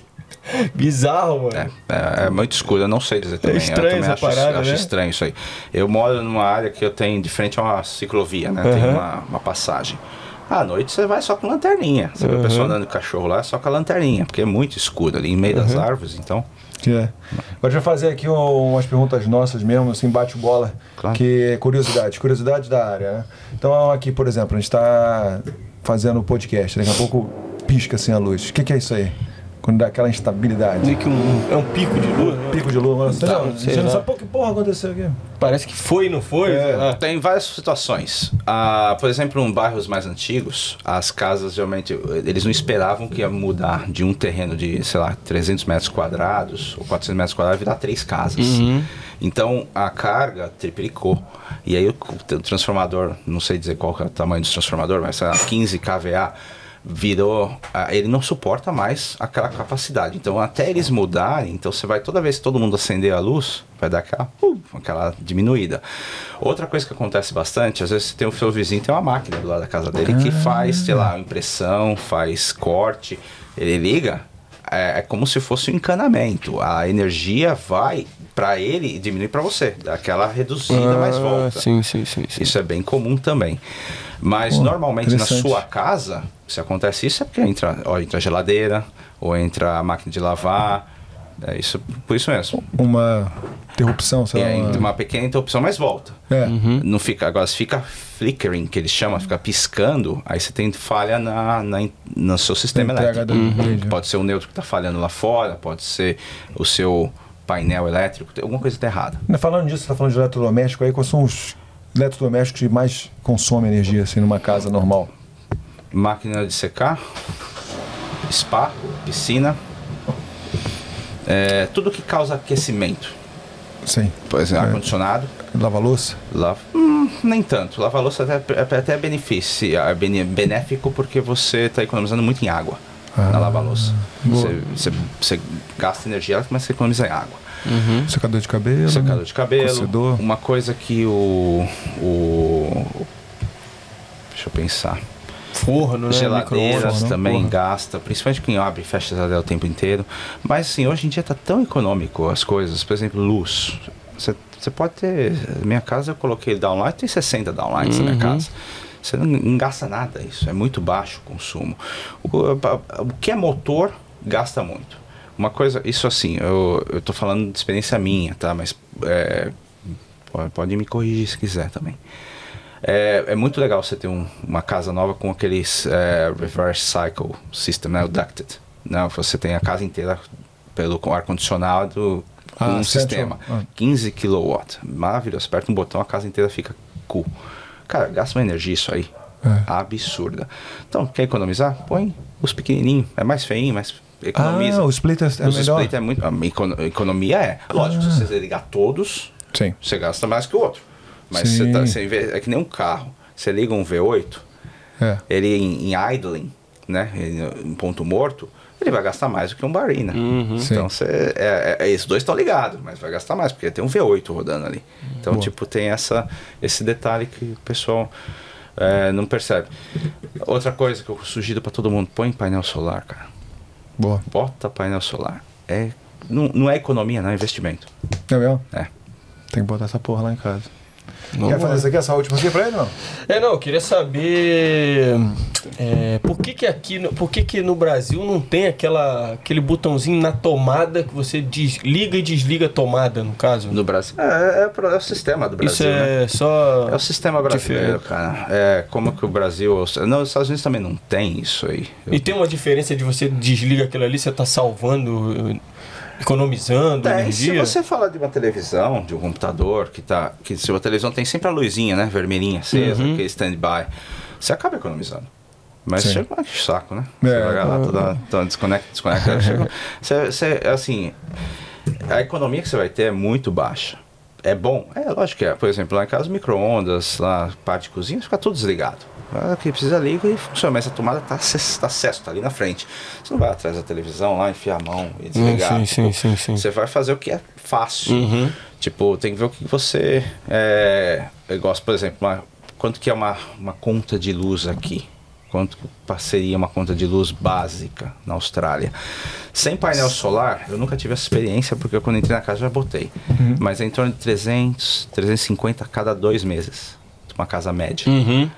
Um, com painel solar, sem máquina de lavar, sem máquina de secar, você vai pagar 120, 100 dólares, 80 dólares. Depende, do, depende da, do uso. Tem amigo meu que é- recebe dinheiro, porque não Cara, vive no escuro, né? Sim. Pô, É morcego. Mas é, normalmente é, Isso é por três meses, né? é, é dois meses. Dois meses, É bimestral. Boa. É, é bem, é bem legal, cara. Vale a pena. Agora tá chegando as baterias também, daqui a pouco fica mais barato aí. O problema é que assim, você investe no solar, alguma coisa vai aumentar. É. E au- aumentar, aumentar a conta, alguma coisa vai aumentar. Mas assim, vale a pena o, o, o ponto. Tem uma coisa que eu trouxe aqui pra falar, uma, uma dica aí pro povo que Aham. vive falando, Opa. chamando. Quando você vai comprar casa, sempre tem um- uma inspeção inicial, tem que chamar o eletricista e tal. E normalmente eles recomendam que chamam um eletricista fazer inspeção na casa de vocês e o cara vai lá cobra, sei lá, 600 dólares pra chegar lá e ficar 10 minutos. Sim. Não é só 10 minutos, ele gastou pra comprar equipamento, pra testar. sabe? Mas tem uma coisa que muita gente não sabe. Não sei se você já ouviu falar do, dos RCDs. Não. Mostra aí. Vou mostrar aqui. São dois diferentes aqui. Isso aqui é Residual Current Device. No Brasil, acho que chama DPS. Ou DI. DI. Acho que é DI. Acho que é DI. Eu eu- como eu vim do Brasil pra cá, não mexi muito com essa área, não tem os nomes do Brasil. Isso aqui te protege de, de dar choque elétrico. Se você tomar, botar a mão no- na tomada e no, no aterramento, ele, ele desarma, Desarma. te impedindo que você morra eletrocutado. E muitas vezes você chega nas casas, quando você tem uma pessoa, se tiver um desse aqui, desse, exatamente esse aqui, mas um azul, uma- um leverzinho azul, troca, põe novo. Pede eletricista lá, vai, investe, porque os azuis tá dando muito problema. Toda vez que eu chego lá e aperto, tá ligado. Se eu apertar esse botão, isso aqui tem que desligar. Automático. É o botão de teste, vai desligar a sua energia da sua casa. Então, tá dando muito problema. Em várias casas que eu fui, toda vez que eu testo, um falha. Então, se está falhando, se você botar a mão ali, você não vai ser sa- salvo por ele. Então, é melhor trocar. Então, em vez de ficar preocupado, vai lá no, no quadro geral, ve- verifica se pode desligar a energia, aperta o botãozinho, ele vai desligar. Se ele não desligar, tem algum problema na sua, na sua instalação. Porra, Você que aula, hein? Economiza uns 600 dólares aí de...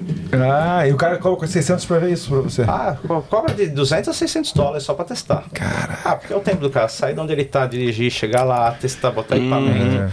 Ele, eu acho que ele vai ter mais equipamento pra testar, ele vai ter um que É conecta o na. preço da informação. É a informação. Boa. Caraca, hein? Que aula, cara. Porra. Perfeito. Ô, é, quer falar? Eu, eu queria, porra. Pô, só- então, é muito, muito bom aí o episódio, muitas informações. Aí queria, pô, a gente sempre faz esse, essa rotina aí no finalzinho, dá, o- abre o espaço para o nosso convidado para fazer o, o jabá, para falar sobre redes sociais, falar sobre a empresa, falar o marketing aí, o, a propaganda. E eu Então, queria, eu queria, antes dele fazer o seu jabá, né? Que você É, fala, jabá, né, eu jabá. queria agradecer, porque, porra, eu tava há um tempo procurando, né? Do mesmo jeito que a gente tá tá procurando um plumber aí também, né? E, e aí, pô, através lá do Brasileiros em Perth, eu cheguei no, no Eric, pô, e foi solícito pra caramba desde a primeira vez que eu mandei Obrigado mensagem Pô. ele. Gente boa pra caramba, já marcamos. Muita informação, né? E, porra, show de Como bola, sempre. deu uma aula aqui. Então usa aquela câmera aí, ó. Fala aí o que você quiser eu, falar aí, ó. eu- que agradeço pelo convite também, foi inesperado, porque eu tava. E foi interessante que essa é uma semana que eu tô aqui, né? Que eu tava até a semana retra- passada, eu tava embarcado no, Ah, numa plataforma. E amanhã já tô indo de novo pra Ah, uma menina fazer um trabalho lá no Rob Valley, né? E deu certo, por isso que eu falei, ah, dá pra fazer agora? Ah, domingo, então dá, domingo dá. Bora, Então vamos. encaixou. Eu que agradeço, foi bem legal. Ah, achei que havia algumas perguntas do tipo, e aí, para trabalhar para brasileirada, como é que é? O nome da empresa? Porque muita gente chama o nome da empresa de Exus, né? Eu Falei, é Exus, não é Exus. Sim. Mas tudo bem, a gente lá releva. É, o que que ah, eu tô tá acontecendo? A empresa está crescendo no momento, a empresa está tá desenvolvendo, está tendo mais projetos aparecendo e eu estou precisando de mão de obra. Tem muita coisa acontecendo e tem sempre aparecendo gente. É lógico, se eu puder dar preferência para brasileiro, eu vou estar dando preferência. Se você estiver vindo aí para a Austrália, tiver condição de pegar sua licença, pegar é, atrás do seu trabalho, me contata. Me contata. Entra aí no www.exus.com.au e ou então o, o e-mail é o info arroba exus exxus.com.au Pode me mandar e-mail, manda seu currículo, manda o que você tiver, experiência, que a gente conversa. Hoje eu tenho dois rapazes trabalhando comigo quase que full time e um terceiro que está aprendendo. Os, dois, os três são brasileiros. Estamos crescendo junto, tá? Todo, quando a gente cresce, eu acho que cresce todo mundo junto. E estamos aí se divertindo, né? Vini Mexe vai para os projetos e faz, a, faz os trabalhos aí. E estamos levando a vida, cara. Estamos levando a vida. Boa. Valeu, Eric. Obrigado novamente aí pela presença e mais um episódio aí. Mais um feito, porra. 48, mais um pra conta. Mais um pra conta. mais um daqui a pouco a gente 50. E os 50 vai ser 50, especial, hein? 50. Um aninho completo, um aninho de podcast. Um aninho aí. Obrigadão, galera. Então, vem com a gente no tchau, gente. Mais alguma coisa? Eu. Então vamos lá comigo no tchau, gente. Vem, Gabriel. Vem, Gabriel, vem, Gabriel. Obrigado, galera. Tchau!